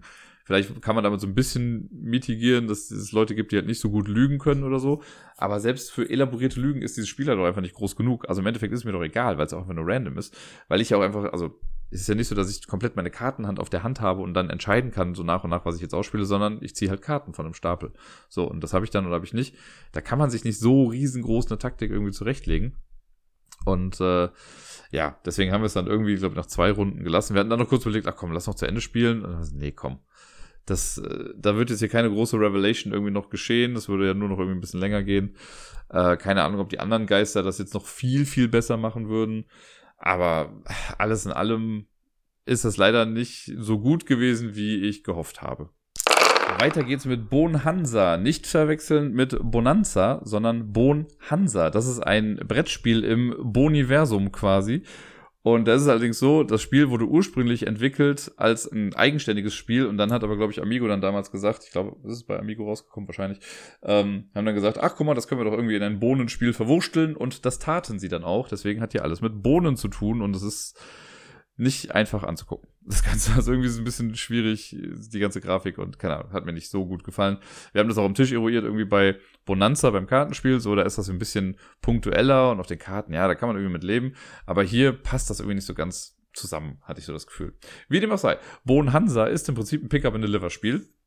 Die Grundidee ist, äh, wenn man an der Reihe ist, dann sucht man, also man hat so ein kleines äh, Figürchen, so ein Wagen quasi, man hat ein Spielfeld, wo verschiedene Städte drauf sind und wenn ich jetzt an der Reihe bin, kann ich mich über das Feld bewegen und ich versuche Bohnen quasi in Anführungszeichen günstig einzukaufen und sie äh, zu bestimmten Städten zu bringen, um Aufträge zu erfüllen. Aufträge, das sind so Karten, die man bekommt und auf einem Auftrag steht immer drauf eine Stadt und welche Bohnen man da quasi hinbringen muss. Wenn ich in einer Stadt bin und ich habe diese Bohnen, dann kann ich die abgeben und kriege dafür dann die Bohnentaler, also das Geld äh, in meine Bank und wer am Ende das meiste Geld hat, gewinnt. So, und das Ganze macht man eine gewisse Anzahl an Runden irgendwie, äh, bis eine bestimmte Anzahl an Karten aufgedeckt ist, so rum. Das ist so das Hauptding quasi, das Main Game. Und auch da muss ich leider sagen, fast auch der uninteressanteste Part der ganzen Geschichte. Was das Ding spannend macht, ist der Teil, den es aus Bonanza jetzt dann quasi bekommen hat, nämlich das Kartenmanagement. Bei Bonhansa ist es jetzt so, wir haben äh, zu Beginn eine Hand von sieben Reisekarten und zwei Auftragskarten. Die Karten sind am Anfang quasi sortiert von eins bis sieben. Es stehen riesengroße Zahlen drauf. Die sind einfach nur dafür da, damit man sie am Anfang in der richtigen Reihenfolge hat. Danach spielen diese Zahlen keine Rolle mehr. Und man kriegt zwei Auftragskarten hinten dran. Und wenn ich jetzt an der Reihe bin, ich habe ja schon gesagt, man kann sich ähm, quasi dann durch diese Städte bewegen.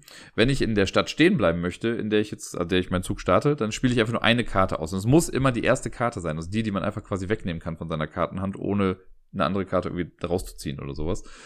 Äh, man spielt ja also von vorne nach hinten durch. Das heißt, die Karte nehme ich dann, ich lege sie auf den Tisch und mache da meine Aktion. Wenn ich jetzt mehr Karten spielen würde, also angenommen, ich möchte in eine Stadt weiterreisen, dann müsste ich zwei Karten spielen. Ist die Stadt noch einen Ort weiter entfernt, ist noch eins. Also man legt immer so viele Karten ab, wie Orte im Zug quasi bereist werden. Auch das hält halt auf, wenn ich halt in einem Ort schon starte, deswegen halt eine. Wenn ich jetzt aber eine Stadt gehe, die drei Städte weit weg ist, muss ich dafür vier Karten bezahlen. Falls es Sinn ergibt. Und diese Karten lege ich dann eben halt hin mache dann meine Aktion und dann nehme ich die Reisekarten danach wieder in einer bestimmten Reihenfolge auf die Hand. Man muss immer gucken, es gibt so eine Zollkarte, die muss man immer als erstes nehmen, wenn sie abgelegt wurde. Dann gibt es eine Nachschubkarte, die muss man dann nehmen. Und ansonsten gibt es auch die normalen Reisekarten. Und das kennt man ja von Bonanza quasi, dass man die Kartenreihenfolge nicht verändern kann. Und wenn man das von da kennt, so dann kann man das hier auch gut umsetzen. Und was, das, was hier spannend ist, ist, sind die Auftragskarten.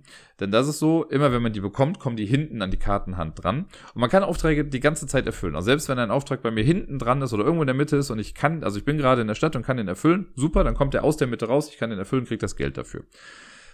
Die Kartenhand an sich funktioniert aber so ein bisschen wie ein Timer. Und das ist richtig genial gemacht. Das finde ich cool. Das würde ich liebend gerne woanders noch irgendwo sehen. Denn man sieht seine Aufträge ja so nach und nach, weil mindestens eine Karte muss man pro Zug ja quasi abgeben. So nach und nach wandern die Aufträge dann ja doch nach vorne.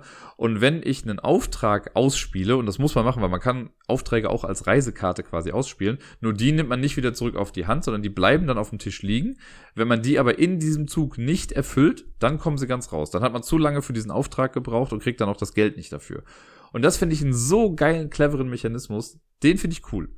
Den Rest des Spiels halt leider nicht so sehr. Deswegen bin ich schon dran zu überlegen, wie man das vielleicht in irgendwas anderes mit einwurschteln kann, wo es dann wieder ein bisschen sinnvoller vielleicht ist. Also echt eine coole Erfindung, dieses Ding. Und der Rest ist leider halt sehr standardmäßig. Zumal es gibt dann noch, also das alleine ist halt schon, ja, ne, Pick up and Deliver. Jetzt gibt's halt noch eine äh, Zusatzphase, die sie mit reingemacht haben, wahrscheinlich auch um zu sagen, hey, das ist hier wie bei Bonanza. Es gibt nämlich so eine Handelsphase. Bei Bonanza, dem Kartenspiel, können wir auch quasi Boden miteinander tauschen und so.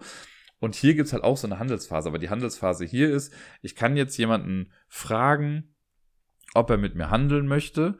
Und die Person könnte dann für die Bezahlung einer Reisekarte zu mir in die Stadt kommen, um dann mit mir Bohnen zu handeln, um dann vielleicht irgendwie einen Auftrag zu erfüllen oder sonst irgendwie was. Und dann kann man sich halt, kann man halt Deals machen, wie man möchte, aber es darf nur um Bohnen gehen, nicht um Geld oder sonst irgendwie was. Und ähm, das haben wir, glaube ich, ein oder zweimal vielleicht genutzt in dem, in dem ganzen Spiel das ist halt dann sinnvoll, wenn man jetzt nicht viele Reisekarten ausgeben möchte, weil wenn ich viele Reisekarten ausgebe, dann rutschen die Aufträge ja schneller nach vorne und vielleicht möchte ich das noch gar nicht. Aber es kann natürlich sein, wenn ich jetzt auf der anderen Seite des Boards bin und jemand lädt ein zum Handeln und ich muss eigentlich in diese Stadt, dann kann ich halt für eine Karte dahin gehen und dann kann ich halt vielleicht einen kleineren Tod sterben, indem ich da jetzt eine Bohne vielleicht abgebe, die ich eigentlich behalten wollen würde.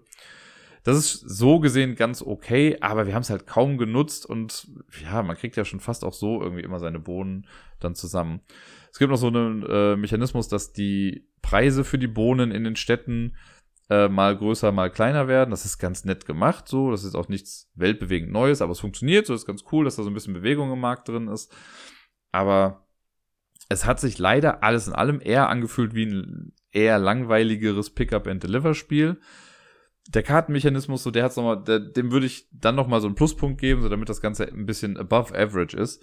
Aber alles in allem fand ich es dann irgendwie doch nicht so cool. Wir haben ja vor kurzem auch die Händler gespielt, was ja auch so ein Pickup-and-Deliver-Spiel ist, aber da hatte man so ein bisschen mehr zu tun, weil bei Bonhansa ist so, wenn du im Zug bist, dann machst du deine Sachen und dann ist die nächste Person dran. Und bei die Händler war es so, da gab es mehr Interaktion wirklich zwischen den einzelnen Parteien, die am Tisch saßen. Das haben wir hier nicht. Es gibt zwar diese Handelsphase, aber wie gesagt, wenn du gerade nicht handeln willst, dann bietest du das auch keinem an. Und man kann dann zwar auch irgendwie sagen, so, hey, ich könnte dir was anbieten, aber wenn die Person gerade eh alleine klarkommt, äh, dann war das nicht so gut. Vielleicht war es auch nicht der richtige Player-Account zu dritt, keine Ahnung, man kann es von drei bis fünf Leuten irgendwie spielen. Aber wir haben alle gesagt, so, ja, es ist irgendwie nicht, da ist der Funke nicht übergesprungen. Das letzte Spiel bei Korea Board Games äh, haben wir zu Recherche- und Auffrischungszwecken gespielt, nämlich Klunker. Da habe ich ja schon mal drüber gesprochen, das haben wir schon mal bei Korea Board Games gespielt, aus Gründen. Und ich muss sagen, das ist so ein Spiel, das äh, it grows on me. Die, also mit jeder Partie, die ich jetzt gespielt habe, hat es mir dann besser gefallen. Ich kannte es ja anfangs gar nicht, ich habe es dann einmal gespielt und fand so, ja, das ist ganz okay. Jetzt, wo ich es nochmal gespielt habe, fand ich es echt nochmal ein bisschen besser, auch wenn ich nicht gut war. Also ich bin, glaube ich, sogar letzter geworden. Ähm, aber es ist einfach ganz cool. Das ist ja dieses auch so eine Art Handelsspiel. Ne, wenn man dran ist, man hat so eine Kartenhand, dann legt man Karten ins Schaufenster, damit die anderen das vielleicht kaufen wollen. Danach spielt man erstmal Karten in seine eigene Auslage. Und wenn man aber aufhört, Karten da rein zu spielen, dann kann man als erstes kaufen. Ich kann dann dein gesamtes Schaufenster für eine Münze quasi kaufen, egal wie viel da drin ist. Dann kann ich das bei mir einsortieren. Und der Wertungsmechanismus, der ist halt ganz cool. Sobald ich vier Karten von einer Art habe, also von einer Farbe habe, dann äh, kann ich die weggeben und kriege dafür vier Münzen wenn das das einzige war, was ich jetzt gerade im Angebot quasi hatte. Wenn ich jetzt aber noch gerade parallel eine andere Kartenreihe irgendwie sammle, angenommen, ich habe jetzt vier grüne Karten und noch zwei rote, dann kann ich die vier grünen zwar immer noch verkaufen, aber dann kriege ich für jede andere Art eine Münze abgezogen. Das heißt, in dem Fall würde ich nur drei bekommen. Und das kann dazu führen, dass ich halt auch nur eine Münze bekomme. Man kriegt immer mindestens eine Münze, egal wie viele Farben man jetzt gerade sammelt. Das heißt, man muss schon irgendwie genau gucken, ob das einem wert ist, jetzt vielleicht eine Karte, also vielleicht hast du was in deine Auslage gelegt, das perfekt für mich ist, aber da ist eine Karte dabei, die nicht gut für mich ist. Und wenn ich das nehme, muss ich das aber bei mir mit reinpacken und dann kriege ich halt eine Münze weniger für das Ding. Aber dadurch werde ich halt auch mehr Karten los. Da muss man echt gut abwägen, ob das das wert ist. Und es ist, es ist, geht sehr fluffig von der Hand, wenn man es einmal so richtig raus hat. Wir haben am Anfang, haben wir noch so ein bisschen gestockt, weil wir uns dann bei zwei, drei Sachen noch nicht so hundertprozentig sicher waren. Aber dann ging's echt gut in Mark und Bein über, ne? Weil es ist dann ein recht wie soll ich sagen, intuitiver Flow. Also anfangs ist er das nicht, aber dann wird er intuitiv. Das klingt irgendwie falsch, aber vielleicht versteht ihr, was ich meine. Man gewöhnt sich da relativ schnell dran. Und ja, ich ähm, werde das bestimmt in Zukunft noch zwei, dreimal mehr vielleicht hier erwähnen oder sogar auch selber spielen. Am Freitagabend war ich mit Sarai wieder im Place, auch noch mit zwei Freunden von ihr und anfangs waren wir noch, äh, also beim ersten Spiel waren wir noch alleine quasi und da haben wir quasi ein Solospiel zusammengespielt und zwar Sprawlopolis. Das wollte ich Sarai schon immer mal zeigen irgendwie, weil ich das ja auch ein paar Mal gespielt habe und das ja ganz nett finde. Und äh, genau, da wollte ich jetzt einfach mal zeigen. Wir haben dann jetzt nicht eine Zwei-Personen-Partie gespielt, sondern wir haben es einfach zusammen solo gespielt, was ja auch geht und uns dann über die Punkte oder die Karten quasi ausgetauscht. Äh, und wir haben es sogar geschafft. Sprolopolis habe ich äh, die letzte Mal glaube ich, irgendwie nicht gewonnen, wenn ich es gespielt habe, aber diesmal hat es ganz gut hingehauen. Und für die, die es nicht kennen, das ist äh, im, in Deutschland ist es bei Frosted Games rausgekommen. Es ist so ein Button-Shy-Game mit äh, 18 Karten, also im Original mit 18 Karten. Und wir wollen eine Stadt bauen. So im, also SimCity-Style ist schon noch zu viel gesagt. Wir haben so normale Karten, da sind immer vier äh, Regionen irgendwie drauf, vier Bezirke drauf in vier verschiedenen Farben. Also es, die sind auch immer festgelegt und es gibt immer die gleichen vier Dinger auf einer Karte, nur die Anordnung ist hin und wieder mal anders. Und es gibt immer drei Bezirke, durch die dann eine Straße durchgeht. Durch Parks geht nie eine Straße durch. Und wenn ich jetzt dran bin, man hat quasi eine Kartenhand in Anführungszeichen aus drei Karten. Eine Karte liegt schon in der Mitte. Und wenn ich dran bin, kann ich eine Karte anlegen. Ich kann sie aber auch überlappend legen. Man darf sie nur nicht, also man muss immer so legen, dass halt Karten, also Kanten von den Karten aneinander passen und die Ausrichtung muss immer die gleiche sein. Das ist so grob quasi das, was man bei den Regel Legeregeln beachten muss. Äh, um das Spiel zu gewinnen, muss man eine bestimmte Punktzahl erreichen. Und die errechnet sich durch drei Karten, die man zu Beginn des Spiels aussortiert hat. Wir haben ja 18 Karten, die werden gemischt. Die obersten drei Karten nimmt man dann und deckt die dann offen auf oder trägt sie dann um. Und da stehen dann quasi nochmal zusätzliche Möglichkeiten drauf, um Punkte zu bekommen. Äh, und ein Punktewert. Also bei uns war es zum Beispiel, ich glaube, wir hatten die 1, die 3 und die 18 oder so könnte das hin, es kommt in etwa hin, glaube ich, so dass wir, äh, da muss man diese Punkte zusammenrechnen der Karten, das war bei uns dann 22 und das ist dann der Zielwert. Wenn man das dann am Ende geschafft hat, dann hast du halt gewonnen. Wir hatten jetzt 24 Punkte bei einem Zielwert von 22, also haben wir es halt geschafft. Und jede dieser Karten hat halt eine andere Art und Weise drauf, äh, nochmal Punkte zu machen. Bei uns war das zum Beispiel, wir kriegen für jeden Park zusätzlich nochmal einen Punkt, aber für jedes Industriegebiet kriegen wir, also für jedes graue Gebiet kriegen wir dann minus drei Punkte. Deswegen haben wir beim Bauen drauf geachtet, dass wir mit Parks Industriegebiete überdecken oder so. Oder halt generell einfach weniger Industriegebiete dann da haben. Und wir hatten am Ende, glaube ich, gefühlt, weiß nicht, zwölf Parks, aber nur fünf Industriegebiete. Von daher war das so ganz nett. Und ähm, ja, genau, damit baut man das zusammen. Es gibt noch so eine Standardwertung, die immer stattfindet. Man guckt am Ende, wie viele Straßen habe ich. Für jede Straße, egal wie groß sie ist oder so, kriegt man einen Minuspunkt. Und äh, in diesen vier Regionen guckt man, wo ist der größte Block dieser Region, also wo habe ich die meisten zusammenhängenden Regionen quasi gebaut einer Farbe. Und da kriege ich dann einen Punkt pro Block dieser Farbe in dieser Region. Äh, das machen für jede Farbe, das rechnet man auch noch zusammen, plus dann die Plus- und Minuspunkte, die man durch diese Zielkarten bekommt. Und dann guckt man am Ende, ob man es geschafft hat oder nicht. Ich finde es sehr cool. Es war jetzt mal für mich quasi erfrischend, das mit einer anderen Person noch zu spielen, weil Solo ist ja nur so, meistens so ein, naja gut, ich leg's mal dahin, ich leg's dahin. Da bin ich dann auch nicht so ambitioniert, um jetzt dann wirklich mir alles genau zu überlegen. Aber alleine schon zu zweit, die Tatsache, dass dann zwei Augen mehr mit drauf gucken und man, also kann ja auch dann sein, dass das war, glaube ich, auch so, dass der Reiter dann irgendwie was gesehen hat, was ich gar nicht so wahrgenommen hatte. Und ich sage, ja, natürlich, das ist viel besser, wenn wir das da hinlegen und andersrum genauso. Das war schon ganz nett. Es gibt ja auch so eine offizielle Zwei-Personen-Variante. Ich glaube, da ist es dann so, dass jeder zwei Karten bekommt und immer wer dran ist, zieht dann noch eine dritte dazu oder so und muss dann aus seinen drei Karten was ausspielen. Es ist ein bisschen gehopst wie gesprungen, weil man spricht sich ja sowieso trotzdem irgendwie dann ein bisschen ab. Und äh, ja, ich glaube, so wie wir es jetzt gespielt haben, ist es wahrscheinlich sogar mit die beste Variante, das auch im Multiplayer Solo zu spielen. Ja, nach Sprawlopolis kamen dann die Freunde von Sarai und mit denen haben wir dann äh, den Rest des Abends bestritten. Und das erste Spiel, was wir gespielt haben, war ein Sherlock-Fall. Diese nette kleinen Kartenspiele, ne? da habe ich auch beim letzten Mal, als wir im Place waren, haben wir das ja mit dem Butler gespielt. Dieses Mal war es der Nachtzug. Und es war unfassbar lustig dieses Mal weil wir irgendwie eine ganze Weile erstmal gar nicht so großartig eine Idee hatten, was genau eigentlich passiert ist. Also wir wussten zwar, okay, jemand ist gestorben, aber sonst war alles ein bisschen wirr. Und wir haben, also es ist einfach ein Wunder, aber wir haben einfach so viele wilde Theorien irgendwie gehabt und Theorien wieder verworfen, über was anderes gesprochen, uns Versatzstücke aus einzelnen Dingern zusammengenommen. Jeder hatte so einen Punkt, wo er meinte, nee, das könnte es doch eher sein und alles wirklich wild durcheinander. Und wir hatten so dann beim Beantworten der Fragen auch einfach stellenweise das Gefühl, okay, wir sind komplett auf dem Holzweg und keine Ahnung, was da los ist. Und das war auch so wie bei dem Butler-Ding, dass wir so, während wir die Fragen beantwortet haben, dann auch oft gemerkt haben, ah, hm, vielleicht war es dann doch so und so. Aber es wirkte einfach, also es war sehr chaotisch. Und wir hatten alle Fragen richtig. Das ist, ich keine Ahnung, wie wir das gemacht haben. So der, diese ganze Lösung des Falls war einfach nur ein einzelnes Chaos. Und trotzdem hatten wir damit dann am Ende 20 Punkte. Und ich glaube, wir hatten dann, glaube ich, drei Karten draußen liegen, die falsch waren oder so. Also insgesamt haben wir 17 Punkte gemacht. Ich weiß nicht wie. Aber das, also, ich fand es mega lustig, es hat mir sehr viel Spaß gemacht. Äh, der Fall war auch cool, also irgendwie war die Auflösung dann auch zufriedenstellend und gut und irgendwie war das auch das, was wir so mit da drin hatten. Aber wir hatten auch so ganz viele andere kleine Stücke, wo wir dachten, das hat gar keine Rolle gespielt. Trotzdem haben wir uns super viele Gedanken dazu gemacht. Also, wer Bock hat, der Nachtzug kann ich empfehlen, hat bei uns auf jeden Fall äh, sehr, sehr viel Spaß gemacht. Weiter ging es dann mit Calico. Das Spiel habe ich bisher, glaube ich, nur ein, zwei, drei Mal oder so gespielt, glaube ich. Vielleicht viermal, wenn es hochkommt. Und dann wurde es erstmal eine ganze Weile abgelöst von Cascadia. Beziehungsweise ich habe es auch nicht gespielt, weil ich habe es halt selber nicht. Und Sarai hat es auch nur von ihrer Mom irgendwie ausgeliehen gehabt. Und deswegen haben wir es jetzt lange nicht gespielt. Aber dort gab es das. Und dann gab es eine kleine Regelauffrischung nochmal, weil, also ich habe es jetzt auch dann schon ein bisschen länger nicht mehr gespielt und die anderen beiden kannten es, glaube ich, auch noch nicht.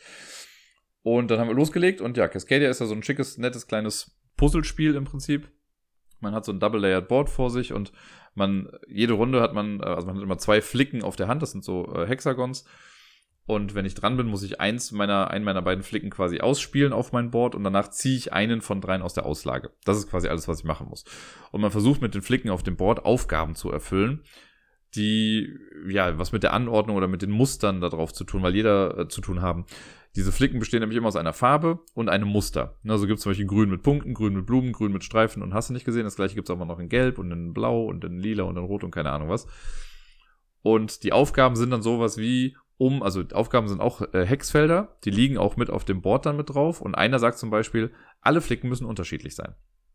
Und das heißt, alle sechs, die da drumherum sind, müssen dann unterschiedlich sein. Man kann das aber auf zwei Arten erfüllen. Du kannst es einfach erfüllen. Das heißt, du konzentrierst dich entweder auf die Farbe oder die Muster. Das heißt, wenn ich am Ende sechs unterschiedliche Farben drumherum habe, aber keine Ahnung, das Muster doppelt sich hier und da mal, dann kriege ich dafür nur den einfachen Erfolg oder die einfachen Punkte. Wenn ich es aber schaffe, dass sowohl Farbe als auch Muster jeweils nur einmal vorkommen, dann kriege ich dafür halt bessere Punkte, also mehr Punkte dann irgendwie. Und das gibt es bei jeder Aufgabe. Andere Aufgaben sind dann sowas, das heißt dann AAA, BBB. Das heißt, du kannst das spielen, dass du sagst, drei Plättchen um diese Aufgabe müssen die gleiche Farbe haben und die anderen drei müssen eine andere Farbe haben, aber auch die gleiche quasi. Also, dass es halt zwei Farben insgesamt sind. Und das kann man auch entweder so machen oder dass du halt dreimal Blumen, dreimal Streifen hast. Du kannst aber auch insgesamt gucken, dass du das auch noch mit äh, den Farben dann hinbekommst. Also, ne, dreimal grün, dreimal blau und dreimal Streifen, dreimal Blumen. Wobei dann das nicht sein muss, dass die Grünen auch das gleiche Muster haben. Also du kannst auch sagen, okay, zwei blaue haben Streifen und ein grünes hat Blumen und andersrum. Passt dann auch. Und da gibt's halt verschiedenste Aufgaben. Und am Anfang denkt man sich noch, ja, ich pack mal hier eins hin und hier eins hin. Und es war bei mir, also ich habe gewonnen, äh, aber auch nur so ein bisschen mit Glück, weil man wartet dann wirklich stellenweise drauf, dass genau ein Plättchen kommt, was dann halt noch irgendwie da reinpasst. Weil du weißt dann, okay, da muss ein gelbes Teil hin und um die vollen Punkte zu bekommen, muss das auch noch gestreift sein oder so. Und dann ist das sehr frustrierend, wenn andere, also wenn das schon in der Auslage liegt und andere nehmen das dann weg und denkst dir, ach, die brauchen das bestimmt auch nochmal irgendwie. Äh, man sieht ja immer, was die anderen halt quasi ausspielen und was sie halt so sammeln vielleicht. Man weiß auch, jedes Plättchen ist nur dreimal im Beutel drin. Das heißt, wenn, also das ist mir auch einmal geschehen, ich habe dann gedacht, also auf einen Teil gewartet und habe dann mal so ein bisschen rumgeguckt und gesehen, ja geil, das ist zweimal auf dem Board und einmal auf dem. Ich kann das Plättchen gar nicht mehr bekommen, also musste ich da schon irgendwie umdenken. Äh, aber alles in allem muss ich sagen, hat es bei mir gut geklappt. Ich habe von den drei Aufgaben, die man hat auf seinem Board, habe ich zwei voll erfüllt und eine halt so halb. Es gibt noch so Zusatzregeln. Immer wenn man es schafft, drei äh, Flicken der gleichen Farbe aneinander zu puzzeln, dann kommt da so ein Knopf drauf und Knöpfe sind damit auch nochmal drei Punkte wert. Und man kann auch noch Cluster aus Mustern bauen. Da gibt's so Katzenplättchen äh, für, die dann auch nochmal Punkte am Ende des Spiels geben. Wenn man dann irgendwie, keine Ahnung, viermal Streifen hat oder so, dann kriegt man so eine Katze da drauf, die ist dann halt immer vielleicht drei, fünf oder sieben Punkte wert am Ende. Äh, und wenn man es schafft, von allen Farbknöpfen einen zu haben, kriegt man noch als Bonus so einen Regenbogenknopf. Das hat bei uns aber keiner geschafft. Das war auch sehr bunt gemischt. Also ein paar hatten halt super viele Knöpfe. Ich hatte gefühlt gar nicht so viele Knöpfe, wobei Sarai am Ende meinte, dass ich doch eigentlich normal viele habe, aber es hat sich nicht so angefühlt. Äh, und habe es dann trotzdem irgendwie geschafft. Ich glaube, das waren bei mir aber mehr so die Aufgaben, die das halt äh, gerockt haben. Ja, es ist auf jeden Fall, also mir macht das Spaß, das Spiel, aber es ist wirklich, wirklich auch so ein bisschen frustrierend, weil du halt, du bist ja wirklich darauf angewiesen, dass einfach die richtigen Teile rauskommen und jetzt auch in einem Vier-Personen-Spiel kamen nicht alle Teile halt raus. Also 20 oder so sind dann noch im Beutel und das ist halt auch so ein bisschen Risiko, ne? Und auch dieses Ding, das dann irgendwie im Plättchen da liegt, so es wird gerade rausgelegt und denkst dir, ja, das nehme ich jetzt gleich und dann schnappt dir der Typ vor der Nase, das, äh, also dir vor der Nase was weg.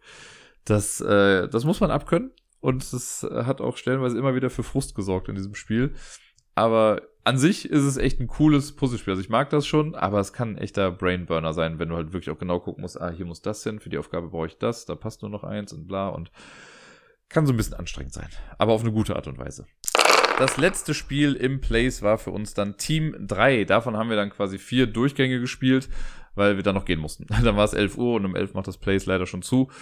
Und äh, genau, Team 3 habe ich ja schon oft hier im Podcast erwähnt. Ne? Das ist dieses Spiel mit nichts hören, nichts sagen, nichts sehen. Einer sieht etwas, darf aber nicht reden. Also er sieht, was gebaut werden muss, darf aber nicht reden. Äh, die Person, die es bauen muss, sieht nichts. Und dann gibt es noch eine Person dazwischen, die dann quasi die äh, Gesten der ersten Person in Worte für die zweite Person quasi übersetzt. Und man hat da drei Minuten Zeit, um so ein Bauwerk irgendwie zu errichten. Das haben wir einmal äh, quasi komplett versucht. Äh, wir haben es auch, glaube ich, jede Runde geschafft. Und ja, es ist einfach ein cooles Absackerspiel, es macht Spaß, es ist immer wieder lustig, wenn irgendwelche Sätze fallen, wo es dann um Farben geht oder so oder sowas ja, nimm das, das liegt direkt vor dir oder äh, nimm das Tee und dann denkst du, okay, wo ist es denn jetzt gerade? Immer wieder cool, ich habe noch keine Gruppe gesehen, die danach gesagt hat, das ist ja ein Scheißspiel. Weiter geht's mit einem Spiel, auf das ich mich schon so sehr gefreut habe. Ich habe ja schon erzählt, äh, wir hatten diesen Playday äh, in Sarais Gemeinde und da habe ich ein Spiel mit hingenommen, das ich mir vor zwei Wochen oder so auf Ebay gekauft habe. Ich habe es schon mal in Anführungszeichen mit äh, Meeple gespielt, aber dann in einer komplett anderen Version. Aber wir haben mit dem Material ein bisschen gespielt. Das Spiel, über das ich jetzt rede, das heißt Käsedieb. Und es ist ein Social Deduction Spiel im Prinzip für Familien. Und ich liebe es sehr. Wir haben es jetzt, äh, ich habe es viermal jetzt spielen können an diesem Samstag. Einmal in einer Gruppe mit insgesamt sechs Erwachsenen und dann nochmal in einer Gruppe mit ähm, zwei Kindern, dem dazugehörigen Papa und Sarai und ich natürlich. Äh, wir haben, also Sarai mag so Art von Spielen eigentlich nicht, aber sie ist damit eingesprungen, weil einmal der Vater mit seinem, äh, mit einer Tochter zusammenspielen wollte, weil die noch was jünger ist und man braucht mindestens vier Leute für dieses Spiel. Die Regeln sind super simpel und es ist auch kein Spiel, was man jetzt wahrscheinlich abendfüllend 15 Mal irgendwie hintereinander spielt. Aber es hat so seinen eigenen Charme und es ist irgendwie echt ganz nett. Also ich, das Material hilft auch sehr mit dabei. Die Idee ist, wir sind alles Mäuse und wir leben in einem Wald und wir haben ein großes, großes Käsestück gefunden. Und dieses Käsestück liegt jetzt in unserer Mitte und wir schlafen nachts alle ein. Dann werden am nächsten Morgen aber alle Mäuse wieder wach und der Käse ist weg und wir müssen herausfinden, wer ist der Käsedieb. Und das Ganze funktioniert so ein bisschen Werwolf-mäßig. Das heißt, es gibt eine Nachtphase, wo alle die Augen zu haben. Und ganz zu Beginn des Spiels bekommt jeder eine Rollenkarte zugewiesen. Und in der Standardversion gibt es quasi einfach nur einen Käsedieb und die schlafenden Mäuse. Guckt man sich an, legt man verdeckt hin, muss man sich merken, was man ist, und dann ist quasi gut. Zusätzlich bekommt jeder noch einen Würfelbecher, und das sieht hier in dieser Variante halt aus wie so kleine Baumstämme, das trägt sehr zur Immersion mit dabei, äh, und einen Würfel. Und man würfelt dann seinen sechsseitigen Würfel, packt das auf den Tisch, guckt sich die Zahl geheim an und legt den Deckel, den Würfelbecher dann wieder da drauf. Und ja, muss sich seine Zahl dann auch merken. Dann beginnt die Nachtphase und dann kann, äh, spricht quasi ein Moderator. Man kann das auch mit einer App machen. Wir haben aber, wir haben es mit den Erwachsenen mit der App gespielt und es ist halt einfach so diese Siri-Standardstimme und es ist einfach, es dauert ewig und es ist langweilig und bla. Also am besten moderiert man das selbst. Ich habe schon überlegt, ob ich nicht selber einen Track dafür mal aufnehme und den bereitstelle, falls andere das vielleicht haben wollen. Aber man kann auch als Moderator oder Moderatorin mitspielen. Da muss man nur so ein bisschen drauf achten. Also ich selber merke immer wieder, dass ich, dass ich anders spreche, wenn ich die Augen zu habe, als wenn ich die Augen auf habe. Ähm, ja, und dann geht's quasi los. Dann sagt man, alle schlafen ein und jetzt wachen alle Mäuse auf, die eine Eins gewürfelt haben, weil es ist 1 Uhr. Und dann dürfen alle, die eine Eins gewürfelt haben, die Augen aufmachen, können sich umgucken, können Sachen machen. Was genau man machen kann, da komme ich jetzt gleich zu. Äh, und dann sagt man, ja, sie machen alle wieder die Augen zu. Alle, die eine Zwei gewürfelt haben, wachen auf, machen ihre Sachen, bla bla bla. So, und das Ganze macht man bis sechs durch, ne? Dass dann auch die, die eine Sechs gewürfelt haben, noch die Chance haben, was zu machen. Und dann machen quasi alle die Augen wieder auf. Wobei, wenn man mit mehr als fünf, also mit fünf oder mehr Leuten spielt, dann gibt's noch so eine kleine Zusatzphase. Aber da komme ich jetzt gleich dann zu. Was man jetzt machen kann, wenn man wach wird, dann macht er die Augen auf und dann guckt man sich um. Es können drei Sachen eintreten. Ne, das kommt ein bisschen auf die Rolle an. Wenn ich Käsedieb bin, ist relativ simpel. Ich Käsedieb bin und ich mache die Augen auf, muss ich den Käse aus der Mitte nehmen. No matter what. Ich mache die Augen auf, ich nehme den Käse, ich muss den verstecken irgendwie. Ne? Ich kann den in meine Hosentasche stecken, irgendwie unter meine Mütze oder was auch immer. Und dann mache ich die Augen wieder zu. Bei den anderen Mäusen, den schl normal schlafenden Mäusen, die werden ja auch wach, da können zwei Dinge geschehen. Das eine ist, ich wache auf, ich gucke mich um und bin alleine. Niemand anderes ist zur gleichen Uhrzeit wach geworden. Dann darf ich mir einen anderen Würfelbecher angucken von einer anderen Person. Kann also gucken, wann ist diese Person wach geworden. Und dann muss, muss, muss man am besten, im besten Fall irgendwie leise machen natürlich, deckt man das wieder zu und geht wieder schlafen. Wenn man wach wird und jemand anderes ist auch noch wach oder mehrere andere sind wach, dann nickt man sich freundlich zu, versucht nicht zu lachen und dann war es das Ganze. Dann weiß man ja, wer ist mit einem wach geworden. Und dann macht man die Augen auch wieder zu. Was das halt spannend macht, ist, es kann natürlich sein, angenommen, ich bin ins Käsedieb und habe eine 3 gewürfelt, es wird 3 Uhr aufgerufen, ich mache die Augen auf und sehe, mich guckt jemand anderes an. Dann muss ich so ein bisschen awkward vor dieser Person den Käse greifen und ihn verstecken. Das wäre jetzt, also in einem Vier-Personen-Spiel ist es das dann auch quasi gewesen. Also das ist es gewesen. Aber dann wird ja am Ende werden die Augen aufgemacht, dann hat man fünf Minuten circa Zeit, um zu diskutieren, wer es denn jetzt ist. Und natürlich kann die Person dann sofort sagen, ich bin zusammen mit Dirk wach geworden und Dirk hat den Käse geklaut.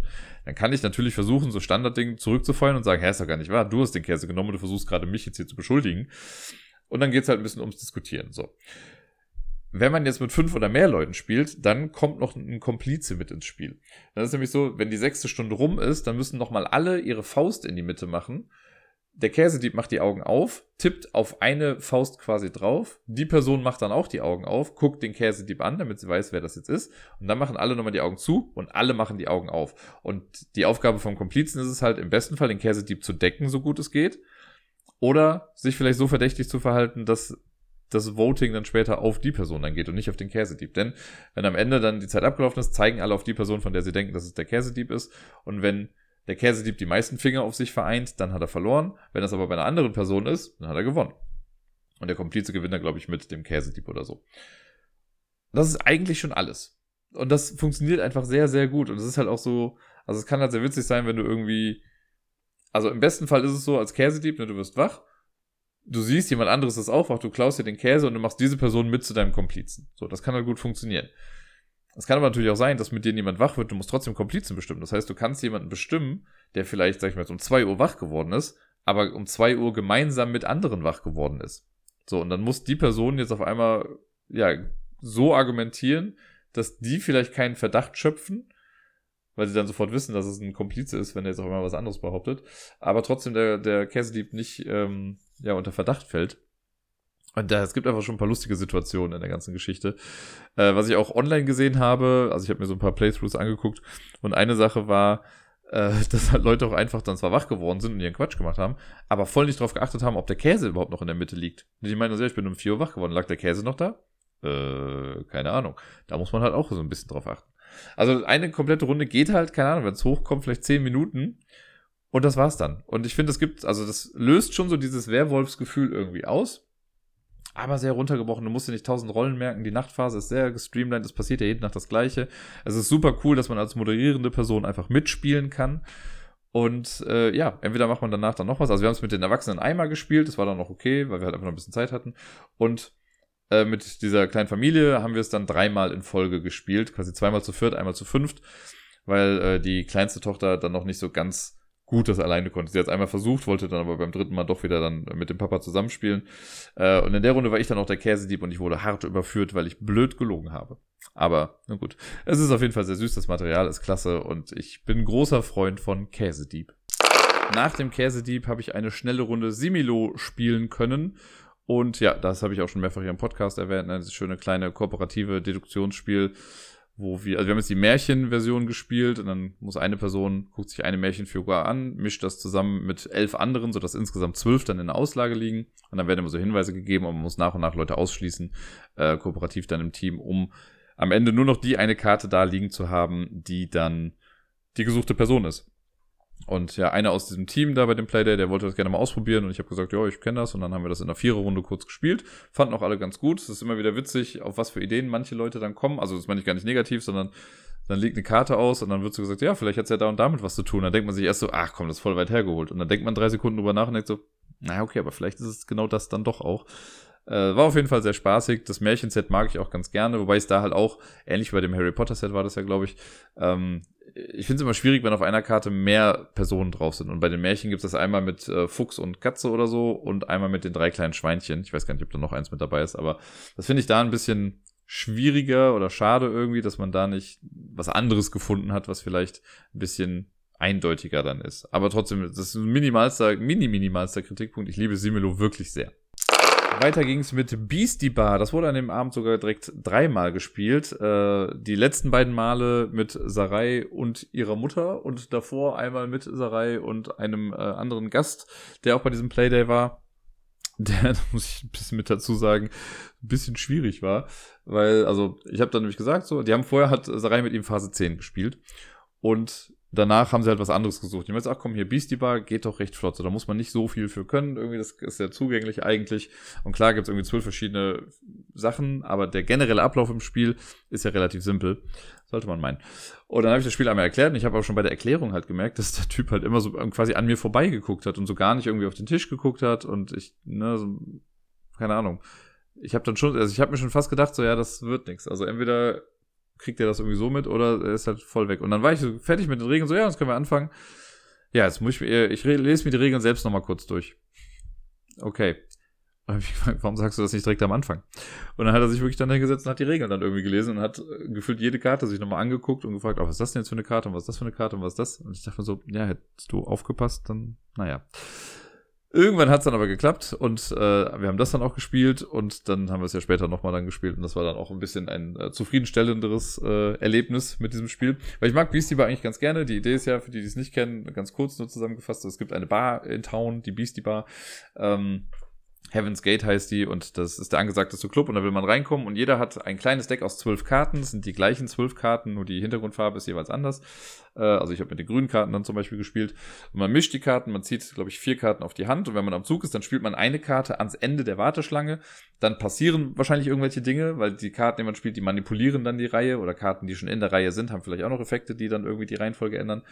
Und dann ist die nächste Person an der Reihe. Es sei denn, wenn ich meine Karte gespielt habe und es sind fünf Leute vor der Warteschlange, dann sagt der Türsteher, okay, ich lasse ein paar Leute rein. Dann dürfen die ersten beiden, die ganz vorne stehen, die kommen dann in den Club rein und bringen dann Punkte für die Person, äh, die quasi die jeweilige Farbe dann haben. Und die Person, die ganz hinten steht an der Schlange, die wird quasi komplett weggekickt. Da wird gesagt, nee, du hast eh keine Chance reinzukommen. Das war's dann quasi für die Karte.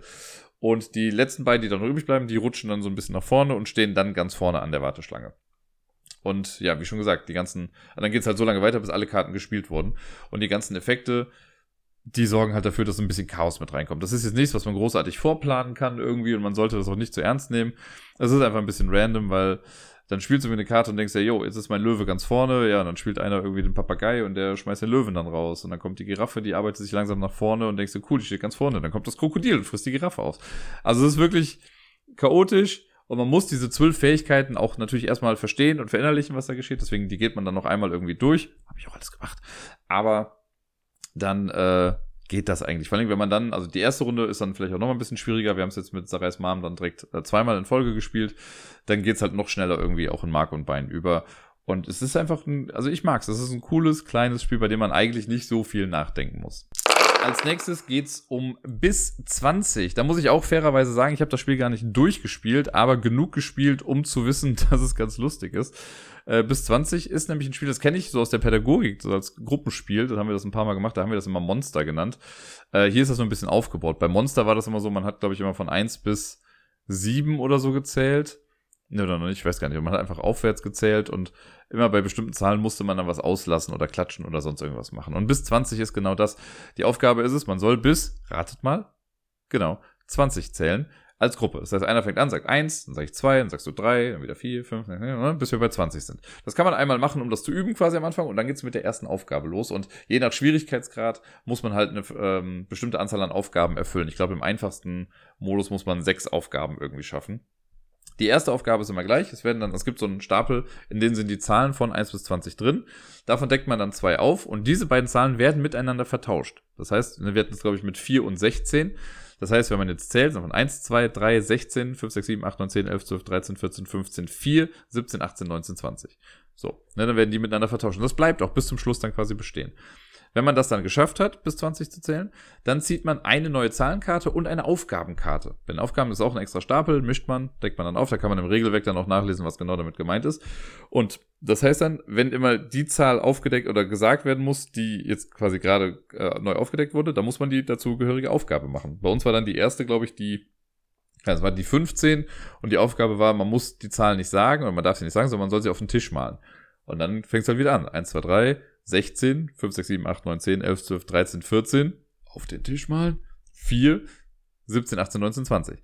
Wenn das geschafft wurde, super. Dann kommt die nächste Aufgabe mit dazu. Also alle bisherigen Aufgaben haben auch immer noch Bestand, aber die werden immer so abgedeckt, dass man nicht mehr nachgucken kann, was eigentlich die alte Aufgabe war. Und ich weiß schon gar nicht mehr, was war. Ich glaube, dann gab es bei der 5, nee, die 13 hatten wir dann. Oder was, die 12? Nee, genau, die 12 durfte man gar nicht sagen, da muss man einfach stumm bleiben und die nächste Person muss dann die nächste Zahl einfach sagen.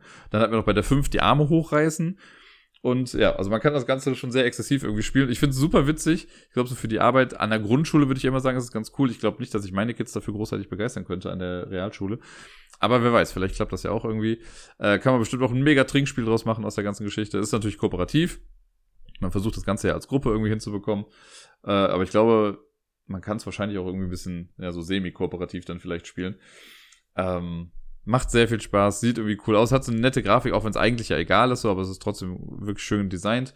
Äh, und ich hatte damit eine Menge Spaß. Und das wäre so ein Spiel, wo ich wüsste, das würde ich liebend gerne auch noch ein paar Mal spielen. Ebenfalls am Abend gespielt wurde So Clever. Und da haben wir direkt zwei Runden äh, gespielt, jeweils in einer Viererrunde. Und ja, So Clever ist ja, glaube ich, auch relativ bekannt. Das ist so ein Wortspiel. Man, jeder hat so ein Plastikkleeblatt und da werden vier Karten drauf gesteckt. Und die werden dann so darauf gelegt, dass immer zwei Karten an einer Kante quasi zu sehen sind und ein Wortpaar bilden. Und die Aufgabe ist es dann, also man hat dann vier Wortpaare und man muss zu jedem Wortpaar einen Überbegriff finden, der die anderen Spieler dazu bringt, auf diese beiden Wörter dann quasi zu kommen. Wenn man das dann gemacht hat, wenn jeder seine Begriffe aufgeschrieben hat, dann werden die vier Karten, die man bekommen hat, aber wieder weggenommen von dem Board und es wird eine fünfte Karte mit dazugepackt. Die werden alle gemischt und wenn man in Anführungszeichen am Zug ist, dann deckt man sein Board auf, wo die Karten jetzt natürlich nicht mehr drauf sind, sondern nur noch die Begriffe draufstehen. Und man deckt die fünf Karten auf. Und das, die, alle anderen, die mitspielen, müssen dann im Team quasi gucken, dass sie jetzt die Karten richtig einsortieren. Und wenn man das im ersten Anlauf komplett schafft, dann kriegt man dafür irgendwie sechs Punkte. Wenn man das im zweiten Anlauf komplett schafft, sind es nur noch vier Punkte, also ein Punkt pro richtiger Karte. Äh, und wenn trotzdem noch mehr Sachen falsch sind, dann kriegt man halt weniger Punkte dafür. Und ja, so geht man einfach Reihe um alle Personen durch, die mitspielen und guckt, dass man alle Boards dann irgendwie in zwei Durchläufen spätestens irgendwie gelöst hat. Und es ist einfach sehr nett. Also was, da wird schon die Kreativität irgendwie sehr gefördert irgendwie, weil wenn, ich hatte einmal zum Beispiel, das war dann für mich einfach irgendwie äh, Schnurrbart und Führung Hitler. So, war relativ simpel. Äh, aber wir hatten lustigerweise in dieser einen Runde hatten wir zweimal Hitler als Hinweis, weil das andere war dann Diktator und Gift. Irgendwie, das hat dann irgendwie auch gut gepasst. Und es gab auch irgendwie absurdere Hinweise. Ich habe bei einem Hinweis wusste ich, okay, da muss ich auf Sarai zählen, weil ich hatte, der Hinweis war Laserparcours und die beiden Begriffe waren Spiel und Diele. Und ich habe halt mal für Miepel so ein Laserparcours quasi mit roter Wolle im Flur aufgebaut und hatte das dann auch Sarai geschickt als Bild oder sogar als Video. Deswegen habe ich so gehofft, oh, hoffentlich kommt sie da irgendwie drauf und hat es dann auch hinbekommen. Und äh, ja, man guckt also einfach, ne, versucht die Hinweise gut zu geben und man versucht alles zu lösen dann nachher. So ein nettes, kleines, kooperatives Wortspiel. Ich finde es ganz gut, ist ganz nett. Äh, dadurch, dass auf jeder einzelnen kleinen Karte immer vier Begriffe draufstehen, sind das halt auch echt gefühlt unendlich viele Möglichkeiten damit, äh, wie die dann da draufkommen, weil man legt die anfangs halt random auf die Bretter drauf. Das heißt, man kann sich auch nicht aussuchen, wie es irgendwie, wie die Wörter besser zusammenpassen. Manchmal ist man dann halt auch mit irgendeiner Kombination ähm, ja, wird man damit zurückgelassen, die eigentlich nicht so gut passt, wo einem nichts einfällt. Da muss man halt hoffen, dass alle anderen Konstellationen gut zusammenpassen, damit das sich da vielleicht von alleine schon irgendwie ergibt. Aber äh, ich glaube, bei mir war es so weit ganz okay. Einmal bei einem Board gab es einen leichten Hiccup, weil ich irgendwie, ich habe, glaube ich, Kinderküche gemacht und auf der Karte oder auf einer anderen Karte stand halt Ofen mit drauf, aber Ofen habe ich gar nicht mit bedacht, äh, weil das nicht für mich relevant war. Naja, deswegen sind wir da ein bisschen durcheinander gekommen. Aber es ist ein nettes, kleines, in Anführungszeichen, Partyspiel, wo alle mitraten können. Das vorletzte Spiel am Abend war dann The Border. Das ist ein Würfelspiel, das, glaube ich, letztes Jahr rausgekommen ist. Und ich muss direkt schon mal sagen, mir hat es nicht so sehr gefallen. Also ich glaube, da gibt es einfach eine ganze Menge andere gute Würfelspiele, die auch ein bisschen intuitiver sind. Vielleicht lag es auch daran, dass es in Anführungszeichen schon ein bisschen später war. Also keine Ahnung, wir haben so um neun oder so gespielt. Aber es war äh, ja, keine Ahnung. Ich habe sogar gewonnen, aber ich trotzdem gedacht, so irgendwie, weiß ich nicht. Für mich hat sich das nicht so gut angefühlt. Die Idee ist, das heißt The Border, weil jeder bekommt ein äh, kleines Board vor sich und da sind Hexagonfelder quasi in Ketten aneinandergereiht irgendwie und die umschließen immer so Felder. Es gibt ein Feld, das ist dann drei Hexagons groß, eins ist vier und so weiter und so fort. Da sind so kleine Bilder irgendwie drin, ist aber total irrelevant eigentlich. Und sobald man, also wenn ich jetzt in meinem Zug es schaffe, eins dieser Bilder quasi komplett zu umranden mit diesen Hexagonfeldern drumherum, dann kriege ich dafür dann Punkte. Und wer zuerst sechs Felder komplett umschlossen hat, der beendet dann das ganze Spiel. Und wenn man am Zug ist, dann würfelt man mit, ich glaube, es sind sechs Würfel gewesen. Und man darf dreimal würfeln, wie man möchte. Also ich kann auch Würfel, die ich schon, die ich schon rausgelegt habe, kann ich wieder reinnehmen und so weiter und so fort. Am Ende zählen meine sechs Würfel. Ich kann aber auch nach einem Wurf schon sagen, nö, das lasse ich so, ist perfekt.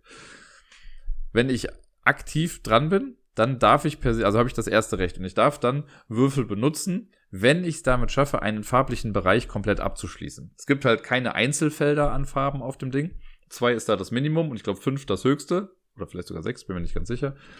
Und dann, ähm, vielleicht gibt es auch nur fünf Würfel, ich bin mir, ist ja auch egal. Auf jeden Fall, wenn ich jetzt irgendwie drei rote würfle, dann kann ich einen roten Dreierbereich komplett ankreuzen, also abkreuzen. Aber wenn dann noch ein grüner und ein blauer übrig sind, dann kann ich damit vielleicht nichts machen. Alle anderen dürfen dann die Würfel benutzen, die übrig geblieben sind. Und da ist es dann quasi pro Farbe oder pro Würfel ein Kreuz. Und das muss dann, da ist die einzige Regel, dass das zu, äh, angrenzend sein muss an ein Feld, das schon ein Kreuz hat. Bei den Farbbereichen, wenn ich die als aktiver Spieler mache, die müssen nicht irgendwie zusammenhängend sein. Bei den einzelnen Kreuzen muss man das an ein bestehendes Kreuz irgendwie machen. Und dann geht's an die nächste Person weiter äh, und so weiter und so fort. Jetzt kann es eintreten, dass, also im schlimmsten Fall für mich selbst, wenn ich dran bin, ich würfel und ich kann irgendwie nichts davon gebrauchen, sondern können alle anderen alles benutzen. Es kann aber auch sein, dass ich alle Würfel gebrauchen kann. Und später kann es natürlich immer sein, durch, dadurch, dass man ja dann doch auch Einzelkreuze quasi setzen kann, wenn man nicht aktiv am Zug ist, kann es halt sein, dass ich jetzt auf einmal einen roten Einerbereich in Anführungszeichen habe und ich kann dann mit einem, mit einem roten Würfel ein Feld abschließen, also einen Farbbereich abschließen. Ähm, und deswegen kann es am Ende auch mal sein, dass man würfelt und man kann alles benutzen. Dann theoretisch würden die anderen ja nichts bekommen, aber wenn das eintritt, dann dürfen die anderen aus den Würfeln, die jetzt dann doch gewürfelt wurden, sich immerhin einen aussuchen und trotzdem was machen. Also es ist schon so gemacht, dass alle irgendwie involviert sind. Und ich glaube, es ist auch so ein bisschen der Schlüssel zum Erfolg, dass man halt, ja, auch immer sich die, also die Sachen gut nutzt, die man nicht in seinem eigenen Zug auch bekommt.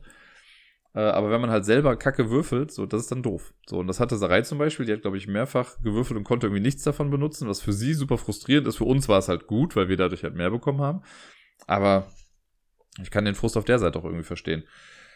Ja, und das spielt man, wie gesagt, bis jemand es geschafft hat, sechs dieser Felder dann irgendwie zu umschließen. Manche sind größer, manche sind kleiner.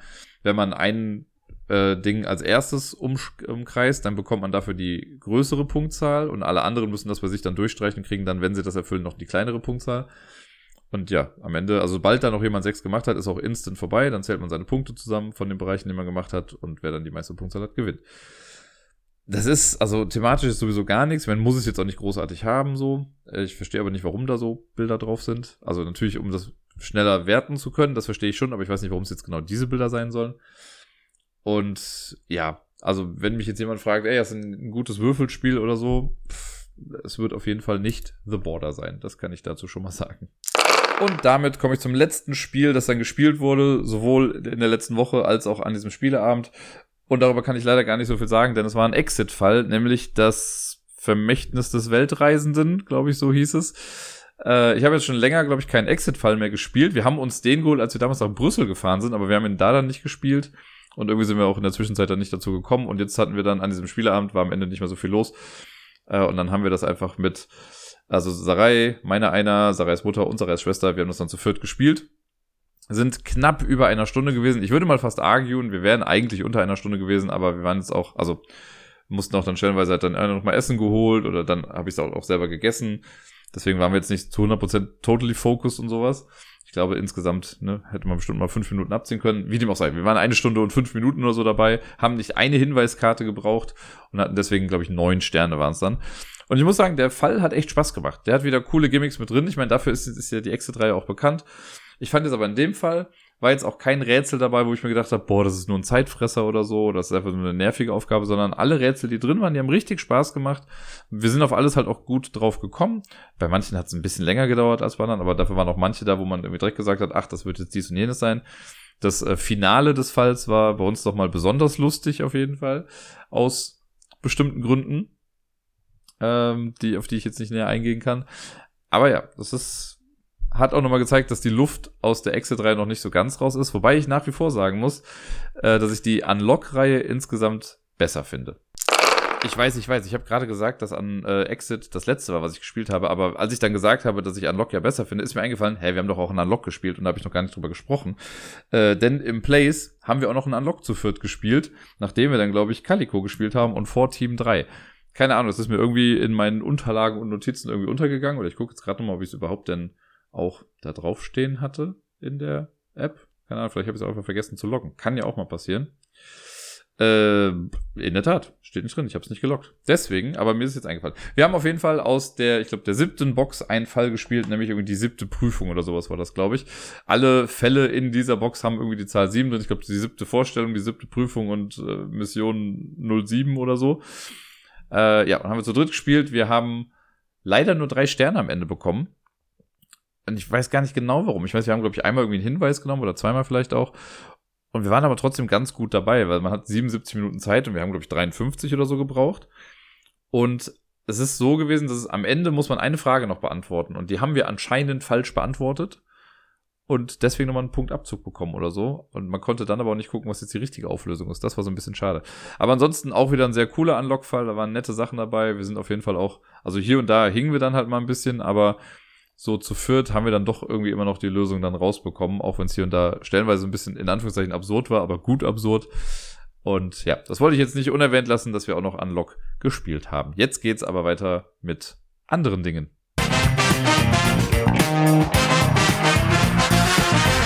Mit anderen Dingen meine ich natürlich die Top 100 Liste. Ich habe ja letzte Woche angefangen mit den Plätzen 100 bis 91. Heute geht es natürlich weiter dann mit den Plätzen 90 bis 81. Und ich kann auch hier schon mal spoilen. Äh, zwei neue Spiele haben es reingeschafft.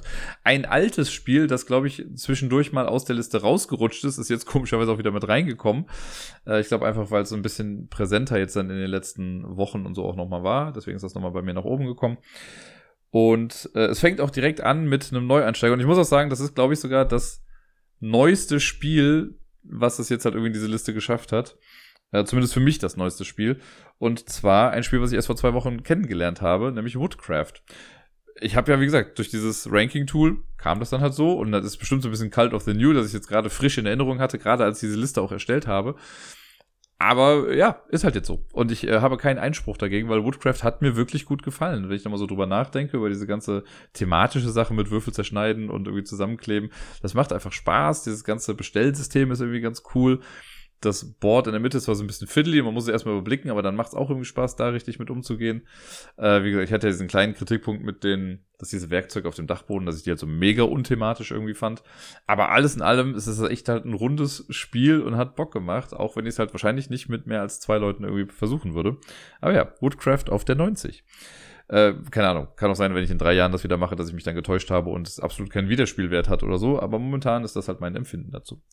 Auf der 89 ist Kneipenquiz das Original. Da muss ich ja, glaube ich, gar nicht viel zu sagen. Das Spiel ist ja auch relativ selbsterklärend, alleine vom Titel schon. Man äh, beantwortet im Team Fragen. Es gibt fünf Runden mit jeweils fünf Fragen. Man beantwortet dann das alles und kann sich dann noch ein bisschen in der Zeit, also man muss das in Echtzeit machen und kann dann noch äh, Punkte quasi auf die Fragen irgendwie anders verteilen und es gibt so Computergegner, gegen die man dann spielt, also ich sage mal Computergegner, künstliche Intelligenzen im Prinzip, die bewegen sich dann und die möchte man dann eben schlagen. Es gibt drei Schwierigkeitsgrade und ich mag das ja gerne. Ich meine, ihr wisst ja, wenn ihr hier schon ein bisschen was zuhört, dass ich mit dem Pubquiz ja sowieso da sehr irgendwie zu Hause bin. Ich sage ja auch immer, ne, ich beantworte die Fragen lieber, als dass ich sie, äh, nein, ich stelle die Fragen lieber, als dass ich sie beantworte, so rum. Äh, deswegen ist es für mich wirklich auch schwieriger, in, also mitzuspielen, aber ich bin immer sehr happy, wenn ich dann doch auch wirklich mal was weiß bei dem Pubquiz. Ja, ich habe jetzt neulich noch mal was gesehen von dem Familienquiz, also von dieser Familien-Edition oder Family and Friends oder so heißt das, glaube ich. Die würde ich, glaube ich, auch mal gerne spielen, weil es da ja auch so personenbezogene Fragen gibt und das könnte ich mir irgendwie ganz cool vorstellen. Äh, ja, das auf jeden Fall auf der 89. Dann auf der 88 für mich eins der besten und äh, puresten Push-Your-Luck-Spiele schlechthin, nämlich Can't Stop. Can't Stop ist das schöne Würfelspiel. Man würfelt vier Würfel, muss daraus zwei Zweierkombinationen bilden und die Summe darf man dann auf so einem Stoppschild quasi nach oben gehen. Äh, es gibt elf verschiedene Tracks, also von zwei bis zwölf. Der siebener Track ist der längste, weil man die sieben statistisch gesehen ja am häufigsten dann irgendwie bilden kann. Die zwei und die zwölf sind am kleinsten. Und man versucht als erstes bei drei Reihen quasi ganz oben zu sein. Und man muss jeden, nach jedem Würfelwurf dann entscheiden, höre ich auf oder mache ich weiter. Und meistens sage ich, ah gut, einer geht noch, was soll schon schief gehen? Und dann geht alles schief. Aber das ist Can't Stop. Ich mag es sehr gerne. Auf der 87, achso, Entschuldigung, ich habe übrigens gesagt, bei Kneipenquiz das Original, das ist ein bisschen runtergefallen. Das war vorher auf der 61 und Can't Stop ist auch ein bisschen runtergefallen. Das war vorher nämlich auf der 71. Ein Spiel, das fast gleich geblieben ist. Das war letztes Jahr mal, als ich die Liste gemacht habe, nämlich auf der 88, ist jetzt quasi also einen Schritt nach oben gegangen. Äh, auf der 87 ist Disney Villainous das, also ich weiß ja, dass viele das Spiel gar nicht so gerne mögen irgendwie, aber ich find's ganz cool, besonders äh, für zwei. Also ich mag das als Zwei-Personen-Spiel total gerne. Ähm, ich habe mich ja mit Sarai auch mal so ein paar, durch ein paar Boxen irgendwie, also hier und da mal irgendwie durchgetestet im äh, Würfel und Zucker, als wir da waren. Und, äh, oder haben wir da? Ja doch, da habe ich Hades, glaube ich, gespielt. Ähm, und auch hier ja noch ein paar von den Boxen irgendwie mit durchgemacht. Ich äh, trenne das auch sehr von Marvel Villainous, weil das Marvel Villainous hat mir nicht gefallen. Das finde ich nicht so gut. Auch wenn es natürlich an sich cool ist mit den Bösewichten und sowas von da. Aber die haben halt, also dadurch, dass das so ein bisschen bordübergreifend ist, sage ich mal, äh, fand ich das dann ein bisschen zäher. Und ich mag das, dass bei dem normalen Villainous, also bei Disney Villainous, dass halt jeder so sein eigenes Ding macht, ohne jetzt großartig in die Machenschaften der anderen reinzufuschen. Es sei denn natürlich mit diesen Fate-Karten und so, klar, das gehört ja mit dazu. Aber das war bei Marvel Villainous nochmal irgendwie so ein bisschen größer. Und ich mag asymmetrische Spiele und bei Villainous haben sie auch, so ähnlich wie bei Unlock, mit jeder weiteren Box, haben sie es irgendwie hinbekommen, da was Neues zu erschaffen und irgendwie was Cooles zu machen und neue Mechanismen irgendwie einzuführen oder sich zu überlegen, okay, wie kann ich jetzt die Geschichte dieses Bösewichts irgendwie gut ins Spiel integrieren. Macht mir einfach Spaß. Auf der 86, das ist ein Spiel, das war im letzten äh, in der letzten Top 100, da muss ich jetzt mal genauer hingucken, ich habe es leider sehr klein hingeschrieben, ich glaube, es ist eine 23 oder 33. Ist ja auch egal, es ist auf jeden Fall einige Plätze runtergedroppt. Und es ist ein, ja, moderner Klassiker, ein super Gateway-Game, ein Spiel, das ich auch immer wieder gerne mitspiele, nämlich Zug um Zug. In meinem Fall ist es Zug um Zug Europa, weil wenn ich entscheiden müsste zwischen dem normalen Zug um Zug mit der Nordamerika-Karte und Zug um Zug Europa, würde ich das spielen. Ist halt auch das, was ich hier habe. Äh, aber ich mag halt auch diese kleine Mini-Mechanik, die noch mit reingenommen wurde, mit den Bahnhöfen ja, ich glaube, viel muss man zu Zug um Zug sonst nicht sagen. Ne? Da gibt's ja echt äh, tausende Iterationen von. Ich mag auch die kleinen Zug um Zugs. Da habe ich ja selber noch zwei von hier. Ich glaube, von einem sage ich jedes Mal, glaube ich, wenn ich drüber spreche, dass ich mich irgendwann mal von einem davon noch trennen werde. Aber das System hat sich einfach sehr bewährt und ist sehr cool. Äh, auf der 85 ist ein Spiel, das auch sehr runtergerutscht ist. Das war beim letzten Mal auf der 39. Und es ist, wie ich immer gerne sage, der Mysterium Killer also wisst ihr jetzt schon, dass ich über Obscurio spreche. Obscurio ist im Prinzip so ein bisschen wie Mysterium. Man spielt größtenteils kooperativ, aber es gibt einen Traitor im Team. Und ähm, man hat so runde Karten. Es wird, glaube ich, ich weiß gar nicht mehr genau, wie es war.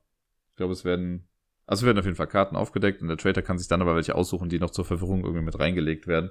Äh, und dann gibt's das Grimoire äh, quasi der Spielleiter, der versucht dann Hinweise zu geben und hat dann auch so zwei runde Karten und darf so Marker da drauf platzieren, um das dann den anderen zu zeigen. Und die müssen dann eine Karte finden, die äh, ja quasi dann gesucht wird. Und äh, ja, das funktioniert sehr gut. Ich mag diesen Traitor-Mechanism da ganz gerne. Es gibt noch so ein paar Token, die das dann hier wieder schwieriger machen. Da kommt manchmal ein Rotfilter auf die Sachen drauf oder die müssen das auf dem Kopf sich angucken und es gibt nur eins oder wie auch immer. Das ist schon echt äh, funktioniert irgendwie ganz gut und wie gesagt, es ist nochmal ein bisschen involvierter als Mysterium. Ich mag auch Mysterium ganz gerne, aber wenn du mich jetzt fragen würdest, so, was würdest du lieber spielen wollen, dann würde ich sagen Obscurio zu 100 Prozent. Das ist auch schon mal so ein kleiner Spoiler dafür, dass Mysterium nicht mehr in dieser Liste auftauchen wird. Auf Platz 84 ist ein neues Spiel, eins, das es auch im letzten Jahr noch gar oder beim letzten Mal noch gar nicht gab. Das ist im letzten Jahr erst rausgekommen. Ich hab's, wozu habe ich denn eigentlich geschenkt bekommen? Was zum Geburtstag oder zu Weihnachten? Auf jeden Fall habe ich es äh, von der Community geschenkt bekommen. Und zwar Tokaido Duo. Das war dann irgendwann nämlich mal hier. Ich glaube, kann sogar sein, dass es zu Weihnachten war. Aber ich bin mir gerade echt nicht mehr sicher. Ähm, ja, Tokaido Duo habe ich auf der Messe ja schon einmal gespielt. Das ist die Zwei-Personen-Variante von Tokaido, obviously. Und dann habe ich es geschenkt bekommen und seitdem habe ich es dann noch einmal auch mit Sarai gespielt und ich mag es wirklich sehr gerne. Das bringt einfach das Tokaido-Gefühl mit und macht aber auch genug Neues irgendwie und hat so coole kleine Mechanismen mit drin. Ähm, wenn man das alte gespielt hat, dann findet man sich auch irgendwie schnell zurecht. Es ist so ein nettes kleines Dice-Drafting-Spiel und klar, man kann sagen, man ist irgendwie abhängig vom Würfelglück und so, aber ich finde alles in allem für so ein 20, 30 Minuten Spiel ist das okay. Da kann ich das verkraften. Es gibt verschiedene Wege, mit denen man gut Punkte da machen kann. Und wenn der eine Würfel halt nicht passt, dann nehme ich halt den nächsten oder wie auch immer. Äh, das mag ich sehr, sehr gerne. Und es ist, äh, also, hätte ich, würde ich irgendwann noch mal eine äh, Top 100 der besten Zwei-Personen-Spiele aller Zeiten machen, dann würde ich wahrscheinlich sagen, dass Tokyo Duo eins der besten Zwei-Personen-Spiele aller Zeiten ist. Wie so ziemlich jedes Zwei-Personen-Spiel. Äh, auf der 83, da habe ich jetzt das Spiel, das wieder zurück ist. Ich bin mir sehr, sehr sicher, dass es in irgendeiner Top 100 mal drin war und auch sehr weit oben sogar. Und äh, die Rede ist von Die Legenden von Andor. das ist halt, glaube ich, beim letzten Mal rausgefallen, weil ich da ewig lang einfach schon nicht mehr gespielt hatte. Und jetzt, weil ja auch der vierte Teil rausgekommen ist und ich da immer mal wieder ein bisschen drüber nachgedacht habe und geredet habe und so und äh, ja, ich habe einfach Bock, das auch wieder zu spielen und es ist halt auch einfach ein cooles Spielsystem und deswegen ist das jetzt wieder mit reingerutscht irgendwie. Ich habe ja auch die, ich habe den dritten, die dritte Box noch nie durchgespielt, also irgendwann würde ich ganz gerne mal so einen Rerun machen ähm, und dann vielleicht den vierten Teil auch einfach noch direkt mit anschließen. Da freue ich mich drauf. Da habe ich richtig Bock zu. Auf der 82 ist ein Spiel, das äh, auch runtergefallen ist. Also wir sind alle Spiele nur runtergefallen, bis auf Disney's Villainous. Ähm, das war letztes Mal auf der 65 und es ist Flügelschlag, Wingspan. Hat es bei mir immerhin noch in die Top 100 geschafft. Das ist auch wirklich kein schlechtes Spiel. Das muss ich auch immer dazu sagen. Ne? Von all den tausenden Spielen, die ich halt irgendwie kenne, die Top 100 ist halt auch irgendwie dann gut. Also in, in meinem Kopf dann natürlich. Ähm, ja, und Wingspan hat es auf die 82 geschafft. Flügelstark, das äh, Vogel-Engine-Building-Game, wo man sich nach und nach Vögel in seine Tableaus packt und dann einfach noch die, ähm, äh, die Eier dazu packt. Ich weiß nicht mehr, wie der Satz eigentlich zu Ende gehen sollte, aber ihr wisst, was ich meine. Flügelschlag hat Vögel, ist super toll. Äh, und dann kommen wir zu 81, zum letzten Platz, den wir jetzt hier noch haben auf der, in der heutigen, im heutigen Segment der Top 100. Auf Platz 81 ist ein Spiel, das im letzten Mal oder beim letzten Mal auf Platz 31 war. Ich habe seitdem aber auch nochmal gespielt ähm, und ich mag es auch sehr gerne, aber es gibt halt auch viele andere Spiele, die ich äh, auch gerne spiele. Und äh, dieses Spiel hier auf der 81 ist Australien, also aus Australia, Australien, aber das äh, S ist dann ein Z. Und ja, das ist dieses schöne semi-kooperative Spiel wo wir alle in Australien sind und Cthulhu und seine Schergen haben sich quasi auch dann zurückgezogen und man baut eigentlich nur Schienen und Farms und so, Farmen, Bauernhöfe und versucht Punkte damit zu machen und irgendwann erwachen aber dann die ganzen bösen Alten und so und laufen rum und machen Sachen kaputt und deswegen kann man dann Militär noch und so machen und fährt dann damit auch rum und schießt zurück und hat alles sehr, sehr coole Mechanismen mit drin. Semi-kooperativ ist es, weil äh, ab einer gewissen Zeitspanne dann das, der böse Alte quasi auch erwacht und hat dann auch eigene Spielzüge und sammelt auch Punkte am Ende des Spiels. Und dann gucken muss man halt am Ende mehr Punkte haben als das Böse quasi, sonst hat man verloren. Und das ist ganz cool, weil man halt, also natürlich versucht man so ein bisschen auch sich gegenseitig zu helfen, damit das Böse nicht zu stark wird, aber manchmal denkt man sich auch so, ja gut, also wenn die Farm von dir jetzt da kaputt geht, dann haben wir nicht per se verloren, aber ich habe dann mehr Punkte als du. Also von daher habe ich vielleicht den Zug nicht bekommen. Finde ich sehr cool, hat auch schon zu diversen Debatten geführt. Und äh, ja, es hat auf jeden Fall einen großen Platz in meinem Herzen und ich mag es wirklich, wirklich gerne. Das soll es jetzt für äh, das heutige Segment gewesen sein. Das waren die Plätze 90 bis 81. Nächstes Mal geht's dann sehr wahrscheinlich weiter mit den Plätzen 80 bis 71. Und äh, ja, ich bin mal gespannt, äh, was ihr von den derzeitigen Platzierungen so haltet. Und da ich auch hier jetzt gerade nicht sehe, was die nächsten Plätze nochmal genau waren, bin auch ich gespannt, was es denn eigentlich sein wird.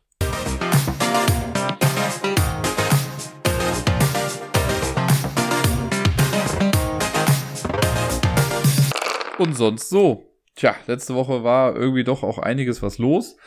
Ähm, wo fange ich an? Ich habe das Quiz moderiert am Montag. Das war eigentlich ganz cool. Es war sehr, sehr voll. Es waren, glaube ich, 40. Nee, es waren nicht 40 Teams. Es waren nicht ganz 40 Teams. Vor zwei Wochen waren es 40 Teams. Jetzt war es nicht ganz so super packenvoll und ich bin auch pünktlich wieder äh, fertig geworden. Aber es war sehr cool. Ich hatte eine Märchenrunde am Ende. Äh, es gibt ja immer eine Themenrunde. Und dieses Mal habe ich mich für Märchen entschieden. Und ich habe mir gedacht, wenn ich jetzt noch schnell finde, was eigentlich der Fall sein sollte, weil ich mich in diesem Handy natürlich bestens auskenne, dann äh, stelle ich euch jetzt einfach mal ganz kurz, also ich stelle die Fragen einfach mal hier quasi in den Raum, wie man so schön sagt, und dann könnt ihr mal gucken, ob ihr die Fragen für euch beantworten könntet. Ähm, ja, hier große Töne gespuckt, und das finde ich natürlich doch nicht, doch hier ist es doch. Genau, zehn Fragen sind es. Ich hau sie einfach mal jetzt der Reihe nach durch und dann schaut mal, was ihr davon noch äh, von der Märchenwelt wisst. Die erste Frage ist nämlich äh, relativ simpel. Also ich fand es generell sehr einfach, aber wir gucken mal. Frage 1 war, wie viele Geißlein hat der Wolf gefressen? Frage Nummer 2. Wer ist bei den Bremer Stadtmusikanten ganz unten? Wer das nicht weiß, wird der Klasse verwiesen. Äh, Frage Nummer 3. Wer wurde bei Frau Holle vor dem Verbrennen gerettet? Frage Nummer 4 war, was hat die Prinzessin mit dem Frosch gemacht, um ihn wieder in einen Menschen zu verwandeln? Frage 5. Wie lang hat Dornröschen geschlafen? Frage 6 war, nenne die drei Materialien, die die drei kleinen Schweinchen benutzt haben, um ihre Häuser zu bauen. Dann kam, welche Farbe hatten des Kaisers neue Kleider? In welchem Märchen versprach ein Vater jemandem seine Tochter wegzugeben, nur weil seine Frau einen Salat wollte? Was war in Rotkäppchens Korb, den sie mit zur Großmutter nahm? Und wer knabbert laut Hänsel und Gretel am Häuschen der alten Hexe? Und da ist vielleicht noch wichtig zu sagen, dass ich gesagt habe, laut Hänsel und Gretel und nicht laut den Gebrüdern Grimm. Genau, das waren die Fragen und die meisten haben auch so gut wie alles richtig beantwortet. Also es gab wenige, die da kaum Punkte gemacht hatten. War auf jeden Fall sehr gut. Und äh, jetzt bin ich aber froh, jetzt habt ihr drei Wochen in Folge gemacht. Jetzt bin ich ganz froh, dass ich es morgen nicht machen muss. Wobei ich eventuell sogar hingehe, um mitzuspielen, aber das weiß ich jetzt noch nicht so ganz genau. Äh, könnte aber auf jeden Fall stattfinden. Naja, und ansonsten war die Woche ein bisschen dadurch geprägt, dass Miepel leider doch wieder krank war. Die ist am, äh, also sie hatte in der Nacht von Dienstag auf Mittwoch was, glaube ich, da hatte sie Fieber. Da habe ich mir nämlich abends dann noch echt Sorgen gemacht hier, weil sie dann, also der Tag über sich war eigentlich super, wir waren im Halligalli und so, ein ganz klassischer Tag eigentlich. Und dann so gegen, ja, 20 Uhr abends, also 20 Uhr sind wir abends, ähm, hat sie, also wurde sie echt heiß, irgendwie so ein bisschen glühend und ja, ich meine, sie hat dann auch geschlafen und so, aber es hat sich echt sehr heiß angefühlt. Ähm, dann habe ich morgens auch Fieber gemessen und der war halt auch echt erhöhte Temperatur. Und dann haben wir uns das ein bisschen aufgeteilt. Gerda ist dann vormittags mit ihr zu Hause geblieben und ich war dann nachmittags mit ihr zu Hause. Äh, das haben wir dann an zwei Tagen gemacht so und am Freitag ist Gerda dann ganz mit ihr zu Hause geblieben.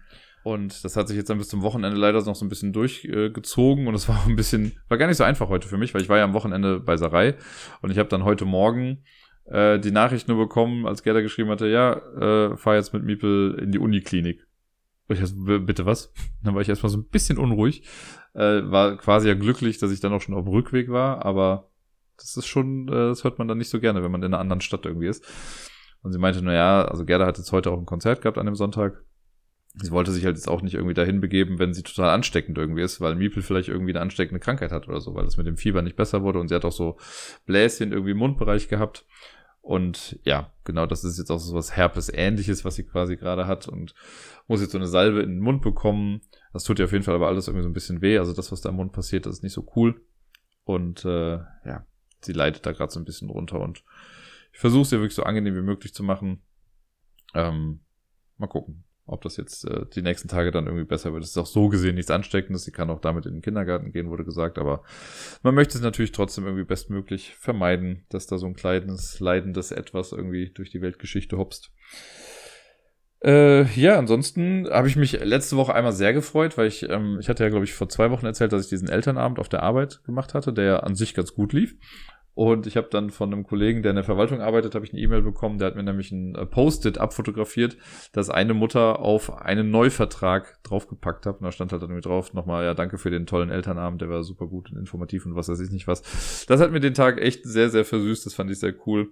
Äh, und hat mich nochmal so ein bisschen darin bestätigt, weil ich hatte auch wirklich das Gefühl, dass das ein cooler Abend war, aber das war nochmal so ein zusätzliches, zusätzlicher Bonus in der Geschichte. Ja, und sonst, äh, genau, war ich am Wochenende in Frankfurt slash Rottgau. Wir waren ja am Freitag dann im Place wieder. Es ist einfach ein cooler Laden, kann man nicht anders sagen. Ich habe dieses Mal auch eine kleine Spielespende mitgebracht. Äh, Chrono Cops den ersten Fall, wenn den jemand spielen möchte. Im Place ist er jetzt. Und ja, da hatten wir echt einen coolen Abend. Die Rückfahrt war dann ein bisschen anstrengend, weil dann irgendwie was, irgendwas passiert ist und wir mussten was länger warten, aber da haben Sarai und ich dann einfach angefangen, übers Handy bei Boardgame Arena Arche Nova zu spielen. Das kann, damit kann man sich gut die Zeit vertreiben dann. Äh, und am Samstag war dann dieser Playday. Das war halt so ein bisschen schade, weil der die letzten Male eigentlich echt immer gut besucht war und dieses Mal nicht so sehr. Es waren echt, ja, quasi kaum Leute da. So am Ende, ich glaube ab 8 Uhr saßen gefühlt nur noch Leute aus dem Team dann da und haben gespielt. Ähm, es sind wohl ein paar Events gleichzeitig jetzt irgendwie gewesen und deswegen sind Leute dann eher woanders hingegangen. Ist schade, aber trotzdem irgendwie nicht. Die, die da waren, hatten dann trotzdem irgendwie Spaß. Und äh, ja, ich bin da immer happy, dass ich da ein bisschen mitwirken kann, ein bisschen mithelfen kann. Äh, und ja auch im besten Fall dann auch selbst einfach noch ein bisschen spielen kann. Das ist ja auch ein positiver Nebeneffekt von der ganzen Geschichte, ne? Ja, und sonst, äh, erstaunlicherweise lief auf der Rückfahrt dann heute alles gut. Ähm, ich bin trotzdem ein bisschen, äh, ja, man könnte sagen, ein bisschen traurig, ne? Weil, also, keine Ahnung. Es ist ja immer so, wenn man so viel Intensivzeit miteinander verbringt und dann auf einmal wieder nicht. Das, da setzt dann immer so ein kleiner Blues bei mir ein, den spüre ich heute dann noch mal ein bisschen mehr als sonst. Aber ich weiß auch, dass das vorübergehen wird. Es war aber auf jeden Fall ein sehr schönes, ein sehr intensives äh, Wochenende mit viel Spiel und viel intensiven Gesprächen und Nähe und all so Sachen. Deswegen nehme ich das eigentlich auch als sehr positives Gefühl mit in die nächste Woche und freue mich mal, was da noch so kommt demnächst.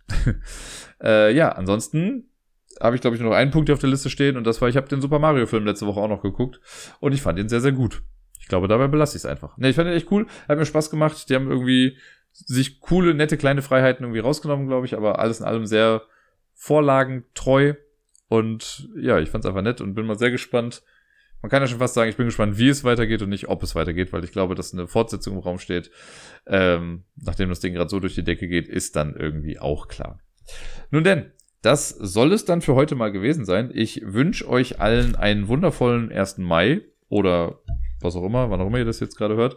Ich wünsche euch auf jeden Fall eine schöne Woche. Ich hoffe, ihr spielt viel, bleibt gesund und bis dann.